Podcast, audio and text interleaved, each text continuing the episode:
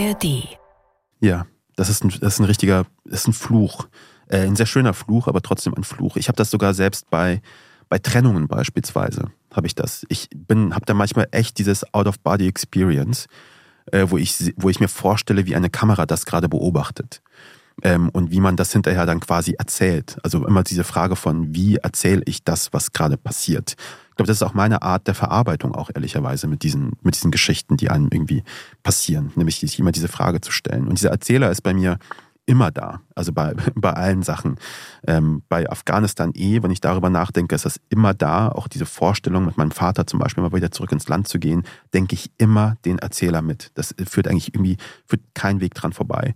In bewegenden Momenten aus dem Leben selbst, wenn irgendwas passiert, ist der Erzähler sofort da. Und zwar nicht irgendwie zwei Tage später, sondern in dem Moment, in dem es passiert. Das ist ein richtiger Fluch, ähm, aber irgendwie auch eine, eine Besonderheit, glaube ich, irgendwie auch sehr schön, eine sehr schöne Art, irgendwie das Leben irgendwie trotzdem zu erleben. Ähm, weil das eben das Medium ist, für das ich mich irgendwie entschieden habe. Das ist meine Art des Umgangs damit. Ähm, und deswegen ist es auch auf der einen Seite ein Fluch, auf der anderen Seite wirklich sehr, sehr schön auch. Birds flying high, you know how I feel. Sun in the sky, you know how I feel. Breeze drifting on by, you know how I feel. Herzlich willkommen bei Freiheit Deluxe. Mein Name ist Jagoda Marinic. Ich bin Autorin und Host dieses Podcasts und spreche alle 14 Tage hier mit Menschen, die mich inspirieren, über Freiheit nachzudenken. Meine Gäste sind Menschen, die im öffentlichen Leben stehen, die Künstler sind, die manchmal Politik machen, sehr selten. Manchmal machen sie Podcasts, manchmal machen sie Kunst. Mein heutiger Gast macht jedenfalls etwas, das Millionen Menschen hören. Menschen, die seine Art, Geschichten zu erzählen, spannend finden, die hinfiebern, wenn seine Produkte auf den Markt kommen. Man kann schon fast sagen, es gibt richtig eine Vorerwärmzeit, ein Heating Up for Products of Keschrau Beros. Ich freue mich sehr, dass er hier ist. Er ist einer der bekanntesten Podcaster dieses Landes. Ich habe mich gefragt, ob die Analogie Steven Spielberg der Podcastwelt in Deutschland passen könnte. Großer Gott, du steigst ein, ja. ja du steigst ein in meinen Talk. Hier habe ich einen Monolog. Vielleicht Moment. Also. Er ist, ähm, ja, What the Fuck Happened to Ken Jebsen, kennt jeder. Wer hat Angst vorm Drachenlord und neuerdings Schwarz, Rot, Gold, die Geschichte von Mesut Özil. Ich freue mich sehr, dass du bei Freiheit Deluxe bist. Herzlich willkommen, Keschrau Beros. So, jetzt aber, guten Morgen. Hallo, ich freue mich sehr. Morgen. Danke für die Einladung. Ich freue mich, dass du da bist und ich freue mich, dass du der Erste bist, der mir ins Wort gefallen ist. Ich staune ja. immer, dass es niemand macht. ich musste reagieren, das ging nicht anders. Sehr gut. Auf was hast du reagiert? Auf Spielberg? Ja oder nein? Ich habe auf Spielberg reagiert. Also es, er, ehrt mich sehr. Auf, da bin ich noch, da bin ich noch nicht, glaube ich. Aber das, das ist, ehrt mich eher. Ich nehme das an. Ich, ich nehme alles an, was an. du mir gibst. Ja, cool, cool. Ne? Ja, aber es gefällt dir, ne? Gefällt mir natürlich. Ein bisschen, bisschen Honig am, am frühen Morgen, das ist immer gut. Das ist immer gut. Ich habe in anderen Podcasts mal gehört, dass deine Präferenz 30 Minuten Podcast sind, aber ich werde dich jetzt hier länger festhalten. So viel Unfreiheit erlaube ich mir für dich. Nee, zum selber hören, aber zum selber dabei sein, sprechen. Und da kannst du auch drei Stunden. Ne? Da, 90. da kann ich auch drei Stunden, vier Stunden sprechen. So, du hast, hoffe ich, wie jeder Gast, ein Freiheitszitat mitgebracht. Ja, ich dachte, Freiheit Deluxe muss auch ein Deluxe-Zitat her. Ähm, okay, ähm, ich habe das Freiheitszitat ähm, äh, überhaupt mitgebracht. Ein Gedicht oder ein Sonett was mich die letzte Woche etwa beschäftigt hat, nämlich das von Emma Lazarus. Das kennst du vielleicht. Das ist ähm, das Gedicht, was ähm, als Inschrift in der Freiheitsstatue drinsteht. Ja. Ähm, und darüber musste ich in den letzten Tagen äh, sehr viel nachdenken, unter anderem wegen einer äh, Laudatio, die ich gehalten habe ähm, letzte Woche. Und das war so ein bisschen der Beginn meiner, meiner kleinen Rede. Und deswegen habe ich dir das mitgebracht. Ja, ich bin neugierig. Ich kenne es sogar, aber es wird bestimmt ganz anders klingen, wenn du es sprichst. Ja, ich, ich versuche es auf Englisch. Das wird nicht gut klingen. Ich äh, nehme mal das ganze Ding mit, aber man kann es am Ende auch vielleicht kürzen einfach. Ähm, not like the brazen giant of Greek fame, with conquering limbs astride from land to land. Here at our sea-washed sunset gates shall stand a mighty woman with a torch, whose flame is the imprisoned lightning in her name, mother of exiles, From her beacon hand glows worldwide welcome, her mild eyes command the air bridged harbor that twin cities frame. Keep, ancient lands, your storied pomp, cries she with silent lips. Give me your tired, your poor, your huddled masses yearning to breathe free. The wretched refuse of your teeming shore, send these, the homeless, tempest tossed to me. I lift my lamp beside the golden door. Emma Lazarus. Mit dem berühmtesten Teil, Give me your poor, your silent, ne, dieser. Genau, die Huddled Masses, richtig. Ja. Warum finde, hast du das ziemlich, mitgebracht? Ich finde es ein ziemlich bemerkenswertes Gedicht, vor allem jetzt in unserer Zeit hier in Deutschland.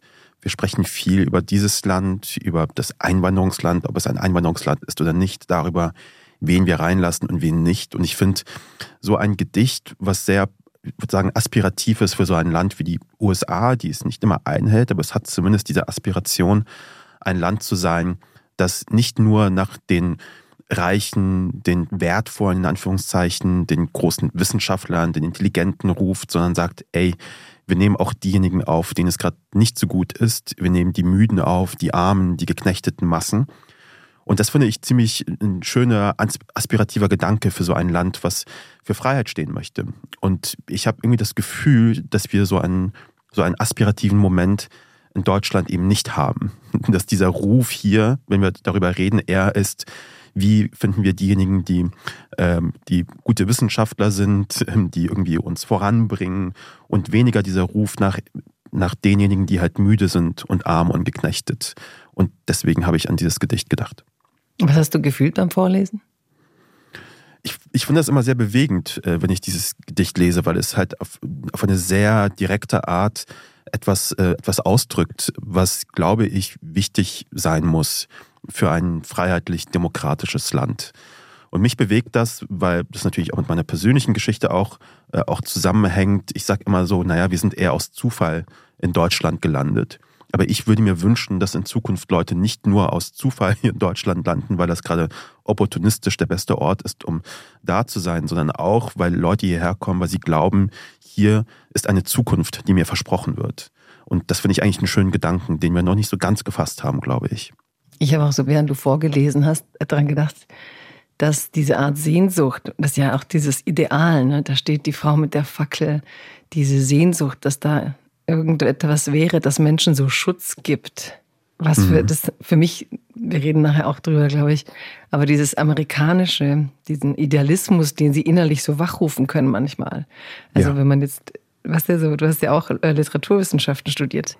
Ja. Aber dieses, ähm, diese Sehnsucht, die, die, die du in so einer Figur hast, du hast auch in New York studiert, richtig? Ich habe auch in New York studiert, genau. Standst Nicht du vor abgeschlossen. Ihr? Also bist du hingefahren nach Ellis ich bin, Ja, ich bin ähm, da, habe meinen Master dort äh, versucht zu machen, sagen wir es so, äh, und war da ein Jahr lang und habe an der NYU studiert, war Visiting Scholar, wie man das so schön nennt. Das war auch eine schön. sehr dankenswerte Rolle ähm, weil ich quasi eine Einladung dahin hatte. Sprich, musste keine Studiengebühren so bezahlen, was ich bis heute wahrscheinlich abbezahlen äh, müsste. Und das war eine sehr schöne, sehr schöne Zeit tatsächlich, ähm, weil ich das sehr genossen habe, bei diesen Kursen teilzunehmen. Ähm, ich durfte als Visiting Scholar mir alles Mögliche da anschauen, war unter anderem auch dann an der Columbia und habe äh, Zizek und Judith Butler streiten äh, hör, hören dürfen. Das war eine, sehr schöne Erfahrung vor Ort, habe ich sehr genossen.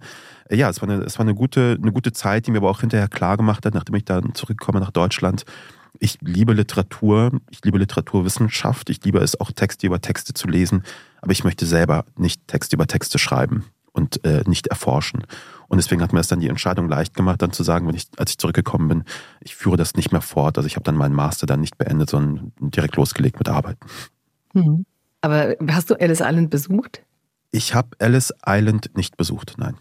Nicht besucht. Ich habe in der Zeit generell, ich muss auch sagen, erst am allerletzten Tag, glaube ich, äh, überhaupt sowas wie Tourismus gemacht. das ist uns überhaupt mhm. nicht eingefallen in der Zeit. Also war dann im Empire State Building beispielsweise, weil ich dachte, okay, das muss man wenigstens das einmal machen. Aber ich habe sehr wenig Tourismus gemacht ähm, in, in, den USA. Genauso ja, die haben ja auch so ihres Curriculum. Ne? Die geben einem ja am Anfang so eine Leseliste von, ja, ich weiß nicht, 30, also gefühlt, du hast jede Woche mindestens ein, zwei Bücher zu lesen. Und das, das ist, ist so nicht bei uns, Pensum. dass du ein Buch für sechs Semester machst. Nee, das ist ein komplett irres Pensum, was man da vorbekommt. Also man zahlt viel für das Studium und hat irgendwie auch das Bedürfnis dann, also habe ich bei den Leuten, bei den Mitstudentinnen äh, gemerkt, da auch sehr viel dafür auch ähm, zu leisten. Aber wird auch sehr, sehr viel gefordert. Und es ist wirklich eine ellenlange Liste an Sachen, die man Woche für Woche lesen muss. Sehr viele Hausarbeiten, die man schreiben muss. Also da hat man eigentlich kaum, kaum Zeit für irgendwas abseits davon groß. Ich fand aber auch immer diesen Satz so berührend, give me your heart, give me your poor. Und dann steht da diese Frau ja. am Eingang. Wobei sie haben ja auch damals, also wieder Idealismus und Realität, sie haben ja auch damals hart sortiert. Ne? Also diese, hm. diese Insel war ja die Vorinsel. Ich habe dann mhm. selber, als ich hinging, da gedacht, weißt du, mir fehlte so sehr, dass wir sowas in Deutschland haben. So während du jetzt das erzählt hast, habe ich mich erinnert, ja. wie das war, zum ersten Mal dazustehen und zu denken, ja, Moment mal, in Deutschland gibt es ja auch eine Einwanderungsgeschichte die ganzen Millionen, die gekommen sind, allein nach dem Krieg, wo ist eigentlich unser Haus? Haben wir so ein Ellis Island? Mhm. Und in den USA erzählen die das halt schon sehr stolz und auch die Kehrseite der Geschichte, dass die ja krasse Gesundheitstests gemacht haben.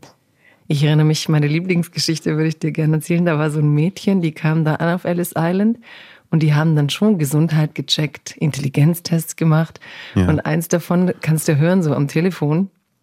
Und dann war so ein Mädchen und die haben sie gefragt, if you would wash stairs, ja, also wenn du die Treppen putzen ja. müsstest, würdest du sie von unten nach oben oder von oben nach unten putzen? Und die Kleine so, I didn't come here to wash stairs, sir. Ja. und ähm, die, die, wieder so dieser Mythos, weißt du, Einwanderung, ja. als du kommst mit Träumen, du bist zwar poor und ja, landest aus so einem Wrack äh, vor, vor der Stadt, in die du willst, dann, dann halten sie dich da fest und testen mhm. dich, aber die Träume sind aktiv. Hast du das Gefühl, wir kriegen sowas hin? Du hast ja deine Rede auch bei German Dream gehalten. Ja.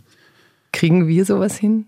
Gerade in der jetzigen Zeit. Es kam mir so weit weg vor, als du es vorgelesen hast, dass man überhaupt so eine Fantasie haben kann von Einwanderung ist ja auch die, die Utopie eines besseren Lebens. Ja, oder? Also ich glaube, dass ähm, Angela Merkels Wir schaffen das war die letzte, die letzte Freiheitsstatue bislang in Deutschland, ähm, die letzte Frau, die mit der Fackel quasi äh, das Licht irgendwie ähm, gemacht hat. Ich glaube, heutzutage wäre das wahnsinnig schwierig. Du hast es ja auch gesagt, es ist ja auch etwas Träumerisches. Es ist irgendwie eine Vorstellung, ein Ideal von einem Land, das man irgendwie sein möchte. Und die USA ist bei weitem noch nicht dieses Land, was es ähm, sein möchte. Aber ich glaube, diese, dieses Ideal vor sich zu haben, ist schon wichtig und nicht so dieses sich verschließen. Ich das glaube, ich so heute klug, wäre das, dass du das sagst. Darf ich ja. kurz einhaken, weil das sagst Klar. du so nebenher, aber das ist doch genau das, was wir gar nicht mehr haben, wenn ich dich so reden höre. Weißt du, das hast vorgelesen, ich habe echt gedacht, krass, Keschrau, das ist so unzeitgemäß, dass du ja. dieses Gedicht mitbringst und mit dieser Hoffnung, weil ich mein eigener Kopf und ich habe das ja, ist inzwischen so voll mit der Rhetorik seit sechs, sieben Jahren, wo du nur noch Angst hast, nur noch negativ, nur noch, es hat sich ja alles normalisiert und mhm. du warst dann gerade so, dass es mich selber daran erinnert hat, ja natürlich, wir hatten auch mal, auch wenn du nie, nie, nie, you can never live up to it, die USA tun es ja auch nicht, ja, du lebst ja. dann nie das, was dein Ideal ist, aber sind wir überhaupt noch in der Lage, so ein Ideal zu denken, frage ich mich manchmal. Ja, ich, ich sag's dir mal sehr hart, ich glaube, Deutschland ist ein komplett ambitionsloses Land, zivilisatorisch ambitionslos. Hier steckt gerade aktuell wirklich, und das frustriert mich auch sehr, deswegen habe ich auch dieses Gedicht dann rausgekramt und das bei dieser Verleihung auch vorgetragen. Das war ja so ein Versuch zu sagen, warum haben wir das denn eigentlich nicht? Ich finde das sehr schade, dass das, dass das so ist. Mich frustriert das, dass da diese, diese weitere Energie, außer von, wie versuchen wir irgendwie ein Land irgendwie zu bauen, was finanziell gut dasteht, Sozialleistungen, was weiß ich was, alles schön und gut und das muss man auch feiern. Ich glaube, das ist etwas auch, auch feiernswertes. Aber diese zusätzliche Ebene, diese, ich würde mal sagen, jetzt mal, ich habe kein, kein anderes Wort dafür gerade, aber diese zivilisatorische, zivilisatorisch inspirierende Ebene, die fehlt uns irgendwie total. Und das finde ich schon sehr schade. Mich ärgert das ja so schon bei, bei Leuten, wenn man so ambitionslos ist, so inspirationslos auch. Und mich ärgert das noch so mehr, wenn es so ein großes, ein wichtiges, bedeutendes Land wie Deutschland ist, was es einfach irgendwie nicht hinkriegt, über diese, über diese eigene Kleinmacherei irgendwie hinauszukommen. Das ist, finde ich, schon fast schon ärgerlich. Ja, geil. Jetzt sind wir voll diese Deutschland-Selbsthilfegruppe über, über den, den Frust, dass, dass das Potenzial dieses Landes nicht ähm, irgendwie gehoben wird oder man inzwischen auch das Gefühl hat, es gibt den Anspruch gar nicht mehr. Und ich hadere immer, wenn ich, dir, wenn ich dich höre, ja. weil ich merke, du hast recht. Also etwas in mir sagt, ich erlebe es auch ganz oft so, dass ich denke, Mann, wir haben hier so viele Ressourcen, wir wollen alle. Und mhm. auf der anderen Seite denke ich dann, oh, ich muss jetzt Gegenrede halten, weil es gab ja den German Dream zum Beispiel. Es gibt ja. dich, du machst Podcasts in diesem Land, die mit die erfolgreichsten. Du hast auch eine Einwanderungs-, eine Fluchtgeschichte sogar in deiner Familie. Ja. Also es gibt es ja. Ich sitze auch hier, Kind von Einwanderern sozusagen. Ja. Und wir machen ja, und trotzdem, es gab so einen Punkt, wie du sagst, dass man dachte, daraus entsteht auch so eine Stimmung. Wenn du 2015 sagst, weiß ich, dass die in den USA, die Studis, als ich auf so einem Campus waren, alle gesagt haben, boah, mein Traum ist es, nach Deutschland zu gehen. Ihr seid so jetzt die USA. Ne? So, ihr seid mhm. das Land der Hoffnung. Es war so ein Fenster mhm. von sechs Monaten. Ja. Und dann kommt da echt so ein, so ein ganzer Bagger, so ein Thomas ja. Gottschalk-Bagger, weiß rein, den ganzen Dreck rein, schwarz. Und es ist alles weg und übertüncht von Ängsten, dunklen Narrativen. Und ich denke mal, wie, wie, wie handeln wir das aus? Weil auf der anderen Seite trefft ihr euch ja in Berlin, dann kommt der Bundeskanzler, dann kommt, äh, dann kommt mhm. Margot Friedländer, dann kommen irgendwie, es gibt doch die Hoffnung, es gibt das Zusammenkommen, aber ist es eigentlich nur noch ein symbolischer Akt oder kriegen wir das nochmal hin oder ähm, bleibt es dark? Ich glaube, um da ein bisschen gegenzuhalten, ich glaube nicht, dass es diesen German Dream in der Form gibt. Ich glaube, um es anders zu sagen, ich habe nie von Deutschland geträumt. Ähm, niemand, ich glaube, sehr wenige träumen davon, weil es kein Land ist, was danach ruft.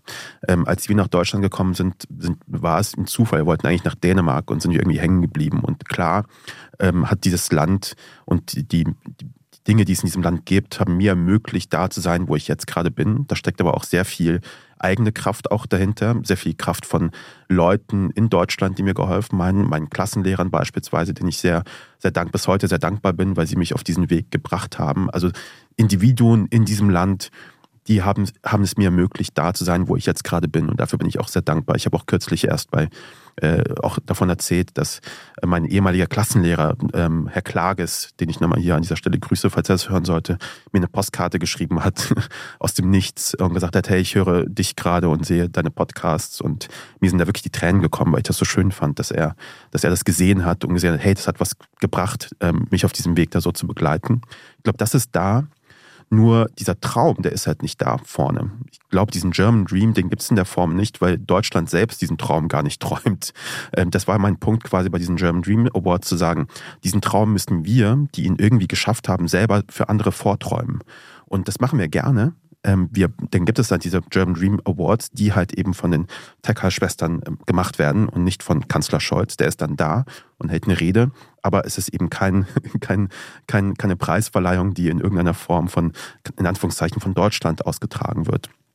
Und mhm. das heißt, wir müssen diesen Ruf irgendwie selber rufen. Das machen wir gerne, aber ich würde mir wünschen, dass das quasi über uns hinausstrahlt, dass wir nicht irgendwie selber diese, diese, Arbeit, äh, diese Arbeit machen. Und das ist es am Ende. Es ist Arbeit, ähm, einen Traum vorzuträumen.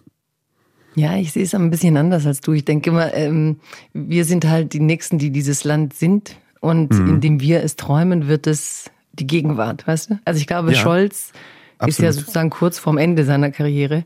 Ja. So kurz vor der Verrentung. Und wenn es die nächsten Generationen machen, dann ist das ja auch das, was die Zukunft wird.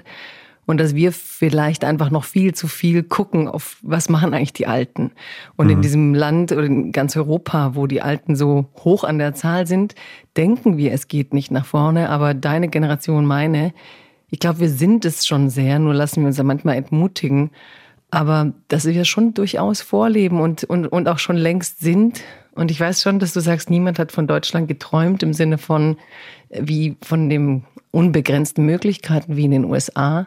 Aber ich glaube, jetzt für die Gastarbeiter stimmt das ein Stück weit schon. Nicht als Traumland, mhm. aber als Land, in dem du dich ökonomisch realisieren kannst, schon auch wie in den USA. Mhm. Und irgendwie manchmal, ich merke gerade, wie ich fast wütend werde, dass wir, ich glaube, vor ein paar Jahren haben wir das schon mehr geträumt oder mehr zu träumen gewagt. Ja, und für ein paar Monate ja, schon auch ein bisschen länger. Also vor 2015 gab es auch so eine Stimmung, dass man dachte, da bewegt sich was. Und ich bin schon, so wenn ich dich höre, ja, wie, wie sich ein Land erlauben kann, eigentlich auch so gar nicht diese Kraft und die, die, die, den Erfolg, den, wenn man schon so erfolgsversessen ist und alle Leistung wollen, ne, will mhm. man sagen, mhm. wie man dann nicht sieht, was so Menschen eigentlich alles reinbringen, reintragen und wie viel Wucht sie versuchen, solche Träume auch in einem Land zu sehen. Vielleicht ist sehen ja. das richtige Wort. Ich finde, das ist ein guter Punkt, den du gerade gemacht hast vorhin, mit, dass ähm, dieses Land sich halt eben verändert und wir dann quasi für unser Glück da irgendwie selber verantwortlich sind und diesen German Dream ähm, jetzt so langsam aufbauen. Das hat mich auch wieder gerade so ein bisschen an diese äh, an das Hamilton Musical erinnert, falls ich, äh, falls ich noch daran erinnerst. Immigrants, uh, we get the job done. Und ich finde, das geht dann so quasi, geht auf alle möglichen, auf alle möglichen Ebenen. Ähm, da würde ich dir dann quasi auch wieder recht geben dann. We get the job done, ne? We, ja, get, ja. we get the job done, ja. Ja, das habe ich auch gestern auf Twitter, hat eine ganz, ähm, ganz kurz, aber knapp, glaube ich, jemand in der Politik aktuell, man weiß ja schon nicht mehr wer, weil ja alle drauf rumreiten, irgendwie wieder was gegen Einwanderer. Und sie meinte, interessant, dass man sich so gegen die Leute stellt, die einen morgens mit dem Bus irgendwo hinbringen, die Taxis äh, betreiben, die im Krankenhaus mit am Laufen sorgen, die Flughäfen mit am mhm. Laufen sollen. Also, dass du dich eigentlich permanent gegen die Infrastruktur wendest, apropos Human Resources, die so ein Land am Laufen halten. Ja, absolut. Ich meine, ich ärgere mich da regelmäßig, weil meine beiden Eltern sind im Grunde Teil dieser, ich sag mal, unsichtbaren Systems, dass man irgendwie nicht sieht, wenn man ähm, diese Leute ständig kritisiert. Meine Mutter ist überzeugte Altenpflegerin, sie ist in der mobilen Altenpflege tätig und macht ihren Job sehr, sehr gerne ähm, und bekommt dafür sehr, sehr wenig Liebe zurück, äh, sage ich mal von, vom System selbst, was Bezahlung angeht, ähm, Wachstumsmöglichkeiten.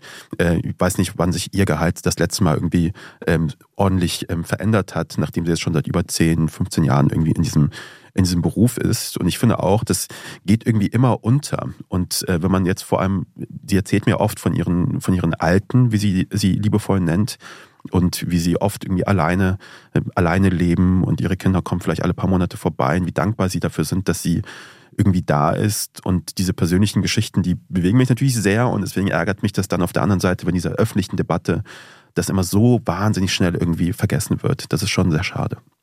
Mhm. Ich höre jetzt auch schon so Leute, die sagen, findet ihr eigentlich alles an Deutschland scheiße? Ja, so, das kommt ja dann auch immer, wenn man die Dinge kritisiert. Was ja. ich auch nie verstehe, weil wenn du hast ja auch Literatur studiert, eigentlich die ganzen Köpfe, die man heute liest, waren Leute, die Deutschland immer kritisiert haben. Also die Kritik als Kunst und als Liebe zum Land wird hier völlig unterschätzt, glaube ich.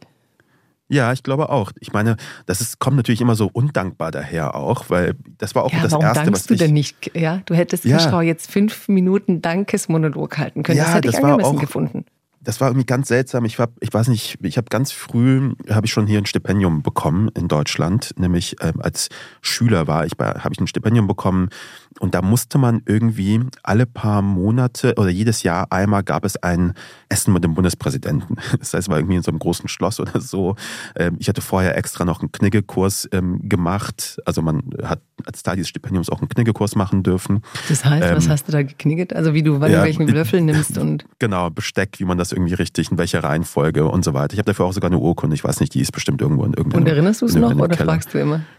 ich erinnere mich noch so an, an Aspekte davon. Das ist wirklich sehr eindrücklich gewesen. Und ich wusste ja natürlich auch, klar, wir haben das dann quasi angewendet, als wir dann mit dem Bundespräsidenten zusammensaßen. Und irgendwie ist dann immer so, ist dann immer so gewesen, dass eine Person von uns, ein Stipendiat, eine Stipendiatin, nach vorne gehen musste, eine Rede gehalten hat, die zusammenfassend eher gewesen ist, Deutschland hat mir sehr viel gegeben, ich möchte Deutschland was zurückgeben. Also das Versprechen, dass ähm, als Dank dafür, dass wir jetzt hier sein dürfen und dass ähm, ähm wir irgendwie ein Bücherstipendium bekommen und irgendwie äh, Knigge gelernt haben, dass wir als Dank dafür auch diesem Land was zurückgeben. Und das in Anwesenheit des Bundespräsidenten. Das hat also immer so ein bisschen so gewirkt wie, man geht dann quasi dahin und bedankt sich ganz brav dafür, dass man, dass man hier sein darf. Und ich glaube, ich habe über die Jahre ein bisschen eine Resistenz dagegen entwickelt, weil ich finde auch, und das ist jetzt wieder so ein Hot Take, aber ich finde, äh, da fehlt auch ein bisschen Dankbarkeit zurück. so, weil mhm. ich glaube, dass wir diesem Land ganz viel zurück geben oder es überhaupt ganz viel geben. Ich glaube, dieses Land ist ein besseres Land, weil Menschen wie ich in diesem Land sind. Ich glaube, dieses Land ist ein, ist ein schöneres Land, weil wir irgendwie auch hier sind. Und ich glaube, dieser Aspekt wird irgendwie ein bisschen auch übersehen, weil wir auch irgendwie jahrelang auch immer diese Integrationsdebatte erzählt haben. Und diese Integrationsgeschichte ist immer eine so einseitige Geschichte irgendwie auch, weil Integration klingt irgendwie danach, da ist irgendwie so ein Gebilde und da muss irgendwie dieses Puzzleteil, der, das, der dann irgendwie ich bin, irgendwie da reinpassen und sich irgendwie da drin halten. Und ich finde aber, es ist halt ein gegenseitiges Ding irgendwo. Und diese Gegenseitigkeit, diese Wechselwirkung ähm, von Leuten, die schon da sind und Leuten, die dazukommen, das wird irgendwie, glaube ich, ein bisschen unterschätzt in dieser, in dieser ganzen Debatte. Das ist so geil, ich, weil ich merke, ich denke so oft gar nicht mehr drüber nach, weil ich so müde und genervt war davon, dass ich denke, hey, ähm, ich kann wirklich auch über, lieber über Autobusse nachdenken oder egal was, als über deutsche Integration. Aber wenn du so redest, weckt es all die Gedanken, die ich mir schon mal dazu gemacht habe. Und wenn du ja. gerade sagst mit diesem Dankesfieber, also mhm. ich finde auch so die, das Genre des Dankens ja. ähm, ist natürlich ein wichtig. Dankbarkeit und Demut ist absolut ein wichtiges Lebensgefühl.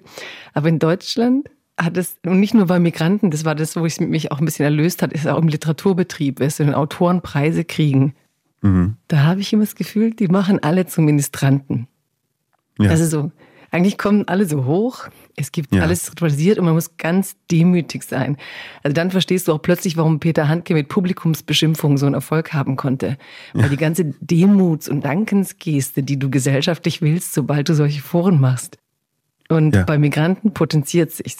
Ja, Hast absolut. du recht. Und wenn du dann mal guckst, wenn Leute es schaffen, also politisch vor allem, erzählen sie, obwohl sie dann Präsident oder egal was sind, kommt dann immer, ja, aber die wichtigste Person in meinem Leben waren dann nicht die eigenen Eltern, die ein war oder egal, sondern war, war immer eine rettende Figur, die deutsch war. Ja. Egal von wem du das hörst, dann kommt immer so, als ich als Kind nach Deutschland kam mit meiner Familie, dann denkt man schon immer so, ja klar, die Familie aus den Migranten haben ja keine Bildung, die sind wahrscheinlich alle halb verwahrlost, ja. können nichts. Dann kommt der rettende Deutsche, also Alice Miller, der wissende Zeuge. Ja. Und der hilft diesem Kind, der macht was Schönes mit dem Kind. Und heute steht vor uns glänzend strahlend dieser erfolgreiche Mensch.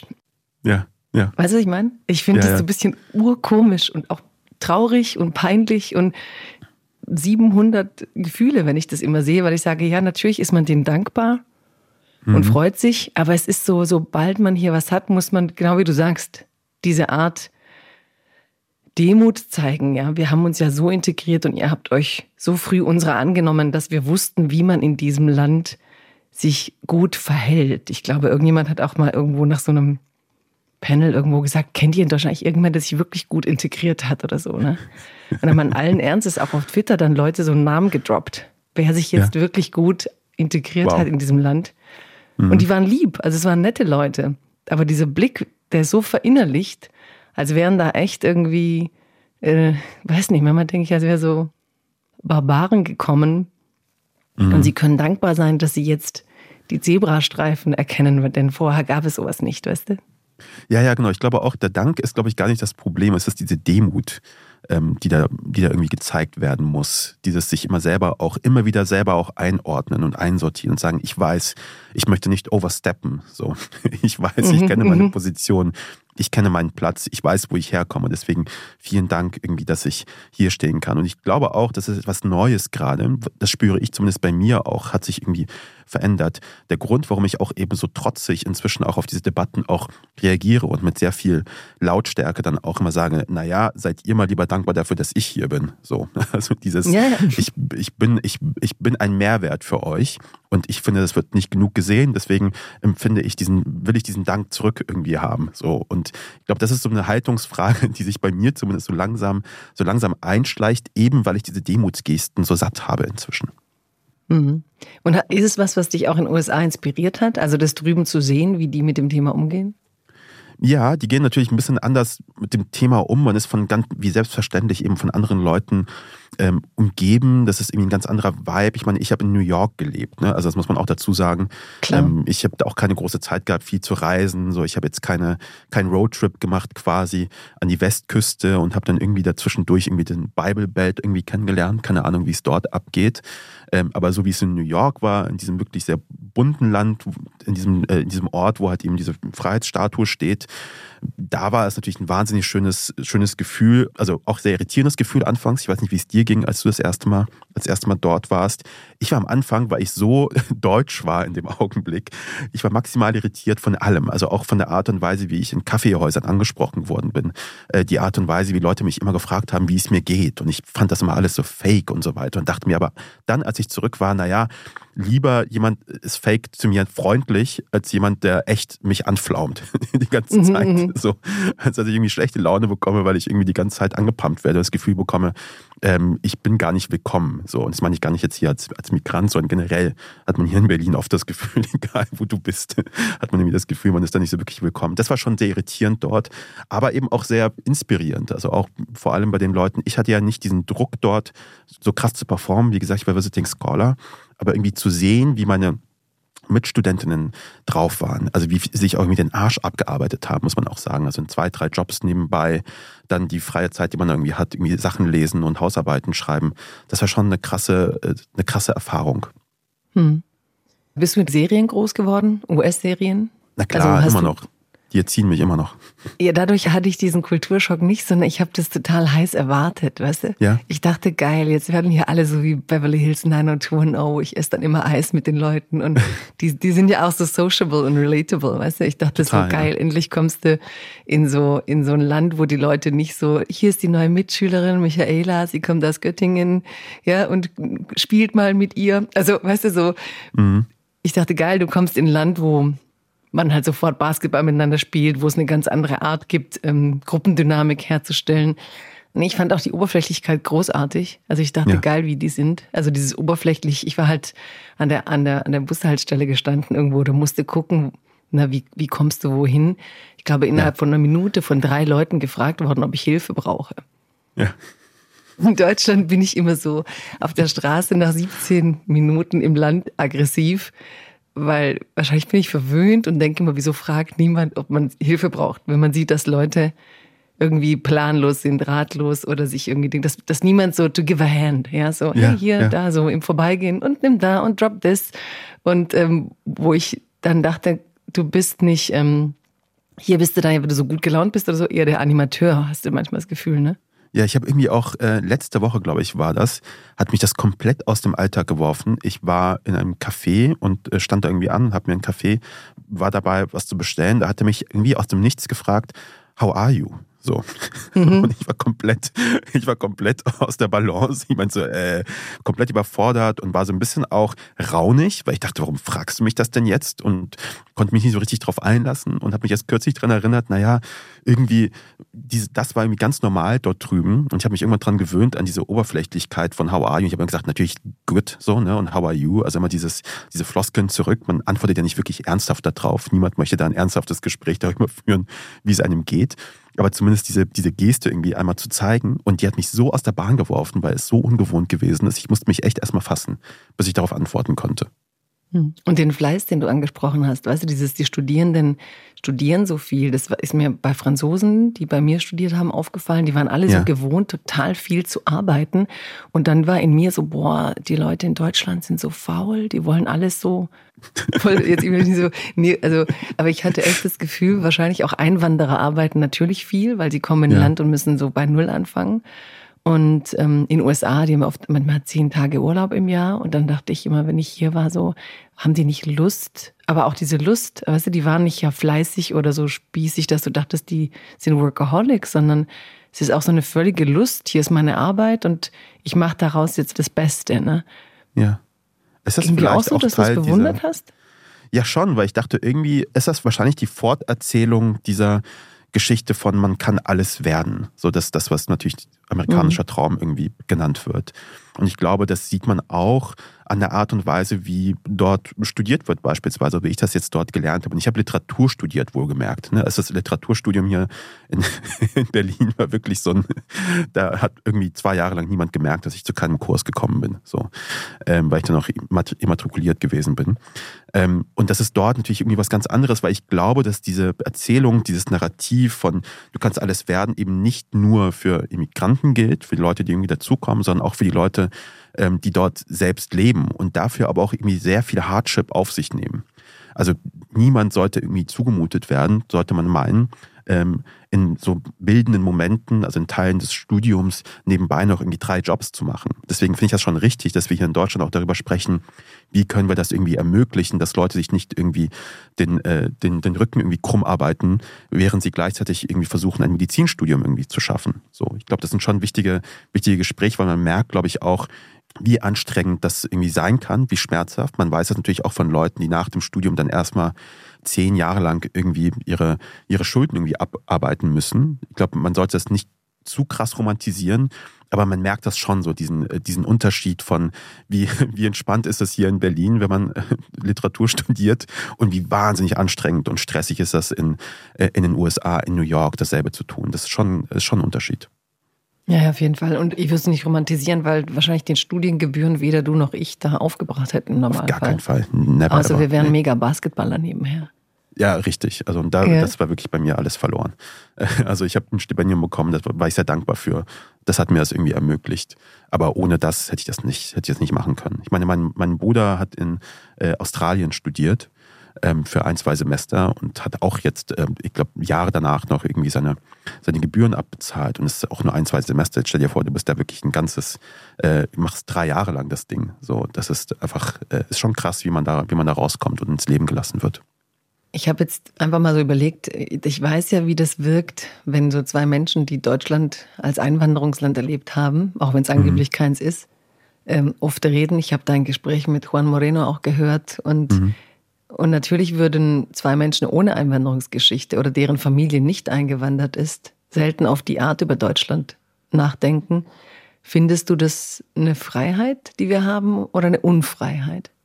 Also das, erstens, was denkst du, wie können. andere das sehen oder manche andere? Es gibt ja immer eine Vielheit von anderen. Aber wie siehst du es selber? Ich empfinde das als, ähm, als große Freiheit, mir diese Gedanken machen zu können überhaupt. Das klingt oft sehr ähm, trotzig und laut, aber es ist natürlich eine große Geste der Freiheit, dass ich mir das irgendwie rausnehme auch. Also auch die Tatsache, dass ich gerade zu dir gesagt habe, ich möchte, dass Deutschland auch genauso dankbar ist für mich. Das ist, glaube ich, ein Akt von Freiheit. Ich glaube, das ist etwas, ähm, was ich hier machen kann und was ich mir irgendwie auch in Anführungszeichen leisten kann. Ich habe mir das also literally erarbeitet, dass ich das machen kann. Ich glaube, das können nicht alle. Ich glaube, da muss man auch erstmal mal hinkommen und sich dieses Recht in Anführungszeichen auch irgendwie erarbeiten. Ich empfinde das als Freiheit. Ich glaube, das ist ein schöner Akt auch irgendwo, dass man in, in diesem Land sowas machen kann. Also ich mache das alles mit sehr, mit sehr viel Liebe, diese ganze, äh, diese ganze Kritik. Und dieser ganze Ärger kommt ja eben auch aus, äh, aus genau dieser Haltung heraus. Ich finde, die Freiheit liegt ja auch darin, dass man es sieht und dass du durch das Sehen ähm, Handlungsoptionen siehst, weißt mhm. du? Also ich fand die Freiheit oft von Leuten, das war jetzt ja nicht nur Einwanderer, auch an der Uni, wenn du die ganzen Leute hattest aus Lateinamerika, aus China, die hier waren, war ja die, die permanente Störung. Dauernd denkst mhm. du, warum läuft es so? Ja. Warum machen die das so? Was ist mhm. hier? Ich habe das ja auch nie als Beschwerde, weil da war ich ja eigentlich die Einheimische und habe denen Dinge erklärt, sondern ich dachte, oh krass, die bringen mir bei, wie das Ding funktioniert, wie es ineinander greift. Das sind ja auch Freiheit im Sinne von, du siehst ja Handlungsoptionen. Du sagst, ah, ähm, läuft so, so wäre es einfacher, so wäre es anders. Also eigentlich hast du so eine Art äh, Dauertherapie, so systemische Störung und kannst sehen, ne, wo will ich mich vielleicht anders verhalten, weil ähm, ja, weil ich mein Leben halt anders leben will und nicht nur einfach die Tradition wiederhole. Ja, und ich finde es auch sehr befreiend, dass ich auch diese Unterschiede merke zu früher. Also zu sehen, wie sich auch mein, äh, mein, mein Verhältnis zu diesem Land irgendwie auch weiterentwickelt hat ähm, ich bin auch sehr, sehr froh darüber, dass ich mir so, dass ich inzwischen so ein paar Gedanken fassen kann, die ich vor drei Jahren, drei, vier Jahren vielleicht nicht irgendwie gefasst hätte. Also auch die Art, wie ich jetzt auftrete zu diesen Themen, wie ich da irgendwie mich dazu äußere. Ähm, ich bin da sehr, sehr glücklich drüber, dass das überhaupt, dass das überhaupt möglich ist. Und wie du sagst, das sind, glaube ich, so Handlungswege, die ich auch persönlich auch sehe, wo ich denke, okay, ich kann da jetzt was dazu machen. Mhm. Du bist natürlich oft, also auf Twitter, am lautesten finde ich, wenn tatsächlich im Moment Friedrich Merz ähm, seine Version von äh, Blick auf Asylrecht präsentiert, wenn mhm. es um das Thema geht, wer darf hier rein, wer darf hier nicht rein. Mhm. Warum ist das was, was dich so anfasst? Du könntest ja auch sagen, ich habe es jetzt geschafft, ich mache jetzt hier die, mit die besten Podcasts im Land, ich, ähm, ne, jetzt bin ich ja drin. Ja, ich meine, ich finde es einfach oft so ärgerlich billig. Ich weiß nicht, wie es dir da, wie es dir da geht. Ähm, und so intellektuell schwach, dass mich das manchmal wirklich ärgert, weil ich das Gefühl habe, da wird einfach wirklich sehr, sehr billiger Populismus gemacht, der diesem Land am Ende nur schadet. Das sind so kurze, meine Politik ist ja etwas sehr, ich sag mal, kurzweiliges, weil Leute halt immer auf die nächste Wahl schauen. Und dieser langfristige Schaden, der da irgendwie oft angestellt wird, mit bestimmten Gedanken, die man irgendwie reinbringt, mit bestimmten Debatten, die man führt, die werden oft nicht gesehen, weil sie einem ehrlich gesagt auch in dem Augenblick egal sind. Die nächste Landtagswahl steht an. Es geht immer um Kommunikation. Was sende ich raus? Wer hört das? Und ich finde, das ist manchmal so kurz gedacht, dass ich da erstmal natürlich darauf reagieren möchte, zum einen. Zum anderen, klar, mir geht es gut. Ich bin da irgendwie einigermaßen angekommen und arbeite mich hier noch weiter irgendwie, irgendwie voran.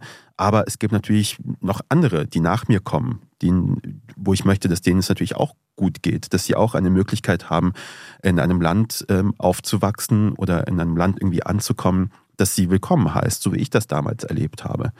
Und Hat man dich willkommen geheißen? Hast du es so erlebt? Ja, ich habe das so erlebt tatsächlich. Ich muss auch, ich muss sagen, wenn ich zurück an meine Kindheit denke, an meine ersten Jahre hier in Deutschland, ich habe wirklich sehr positive Erfahrungen gemacht. Das darf man jetzt nicht auf alle irgendwie äh, schablonieren, aber ich habe schon sehr positive Erfahrungen gehabt. Ich habe gute Leute um mich herum gehabt, Leute, die mich unterstützt haben, Leute, die mir eine Klassenfahrt irgendwie bezahlt haben, weil wir sie uns nicht leisten konnten, Leute, die meinen Eltern gute Empfehlungen gemacht haben, gesagt haben, hey, das Kind sollte auf die und die Schule gehen, weil wir sehen da dieses und jenes Potenzial. Also irgendwie einen ehrlichen, offenen Umgang miteinander gehabt ich habe da auch klar auch Rassismus erlebt. Ich habe auch bei einem, keine Ahnung, Mobilfunkanbieter mit meinem Vater da gewesen und der meinte dann irgendwie, verstehen Sie Deutsch? Oder der Zahnarzt, der meinte, kommen Sie wieder, wenn Sie, wenn Sie Deutsch richtig sprechen können und so weiter. Auch diese sehr unschönen Momente habe ich, habe ich erlebt in meiner, in meiner Kindheit, auch in, auch in Kassel. Aber im Großen und Ganzen muss ich sagen, bin ich da einigermaßen unbeschadet irgendwie da rausgekommen. Ähm, deswegen würde ich aus meiner persönlichen Erfahrung sagen, es war, es war eine gute, es war eine gute Zeit. Und das würde ich auch anderen wünschen. So. Und ähm, klar, ich war natürlich da sehr jung und hat, da gab es Twitter noch nicht und ich habe noch nicht irgendwie live mithören können, was andere so denken da in diesem Land. Das äh, war vielleicht eine dankbare Zeit. Jetzt ist es ein bisschen anders. Dadurch, dass alles so immediate ist und alles so irgendwie sofort bei einem ist, äh, erlebt man, glaube ich, Dinge auch viel näher und viel intensiver, als sie vielleicht eigentlich sind. Aber ich hätte es damals irgendwie anders überlebt. Wir hatten halt nur die HNA. Hm. Du hast mal gesagt, also, du bist ganz froh, wenn du nicht immer über Afghanistan oder die Fluchtgeschichte reden musst. Was ich mich aber die ganze Zeit frage, du hast immer gesagt, deine Eltern haben dir Geschichten erzählt, ja. ähm, Gedichte und die Bildungsabschlüsse deiner Eltern sind hier nicht anerkannt worden. Also dein Vater ja. lebte dann als Taxifahrer. Genau. Ähm, ich habe mich aber immer gefragt, eine Geschichte habe ich dich so nie erzählen hören. Kriegst du noch irgendeine Geschichte zusammen? Also welche Art Geschichten hast du als Kind gehört? Für mich ist das immer so, dass ich aus meiner Kindheit vor Deutschland, also wenn ich jetzt an Afghanistan denke, da war ich ja noch sehr jung, ich bin 87 geboren, wir sind 89, 90 aus Afghanistan raus. Dann haben wir irgendwie in, in, in Moskau und in Kiew gelebt, da irgendwie drei Jahre lang. Diese ganze Zeit habe ich nicht als Film vor Augen, sondern so als so ein, so ein Wackelbild. Also irgendwie so einzelne Szenen, die irgendwie nur drei Sekunden vor und drei Sekunden zurückgehen. Also nicht so ganze Geschichten, die ich da an die ich mich ähm, erinnere. Ich habe zum Beispiel aus Moskau äh, in, in, Gedanken irgendwie ein Foto, was ich mit dem Nikolaus gemacht habe. Das war das erste Mal, dass ich Nikolaus gesehen habe live mhm. und äh, ein Foto mit ihm äh, gemacht habe. Ich weiß, dass es diesen Moment gab, aber ich weiß nicht, wie ich da hingekommen bin. Ich weiß auch nicht, wie ich da rausgekommen bin. Also ich habe immer so einzelne Bilder. Und meine Eltern haben mir in verschiedenen Gesprächen, ich habe das ja auch versucht, immer so ein bisschen aufzuzeichnen auch und zu sagen, ich möchte wissen, wie das passiert ist, über die Jahre immer viel erzählt von der Flucht selbst, also wie wir immer wieder versucht haben, irgendwie aus ähm, Moskau rauszukommen, aus Kiew rauszukommen, zwei Fluchtversuche. Der erste ist irgendwie gescheitert. Wir sind auf irgendeinem Militärplatz irgendwie dann irgendwie stecken geblieben und wir hatten irgendwie Angst, waren mit vielen Familien dort. Da ist irgendwie ein anderer Schlepper, der kommen sollte, nicht gekommen. Also sind wir zurück, mussten wieder anderthalb Jahre dann irgendwie arbeiten, um genug Geld zu verdienen, um den nächsten Versuch irgendwie zu wagen. Solche Geschichten kenne ich und habe auch viel davon gehört. und interessanterweise aber auch Geschichten, die sich mit jeder Erzählung verändert und oder erweitert haben. Und auch die Frage, wo sie erzählt werden. Also wenn mein Vater mir beispielsweise eine Geschichte erzählt von der Flucht, ähm, klingt sie auch Jahre später anders, als wenn er dieselbe Geschichte in Anwesenheit eines Freundes beispielsweise erzählt.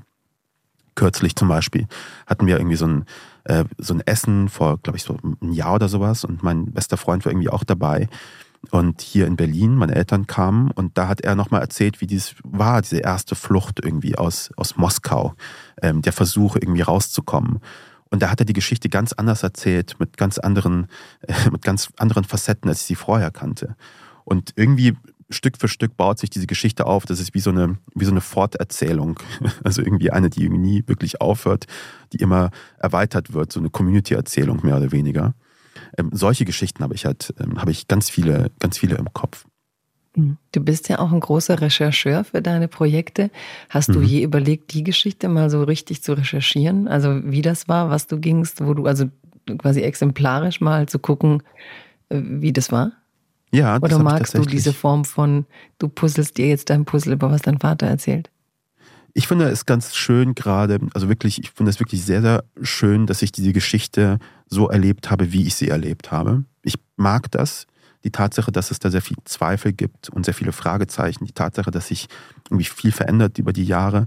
Dass je nachdem, ob ich mit meiner Mutter spreche, mit meinem Vater, ich dann eine andere Geschichte irgendwie höre. Ich finde, das ist ja auch ein Stück der Wahrheit, halt eben nämlich die Art und Weise, wie Leute das erleben und wie sie das weitererzählen wollen. Das ist ja auch eine, eine schöne Tradition, eine schöne zivilisatorische Tradition.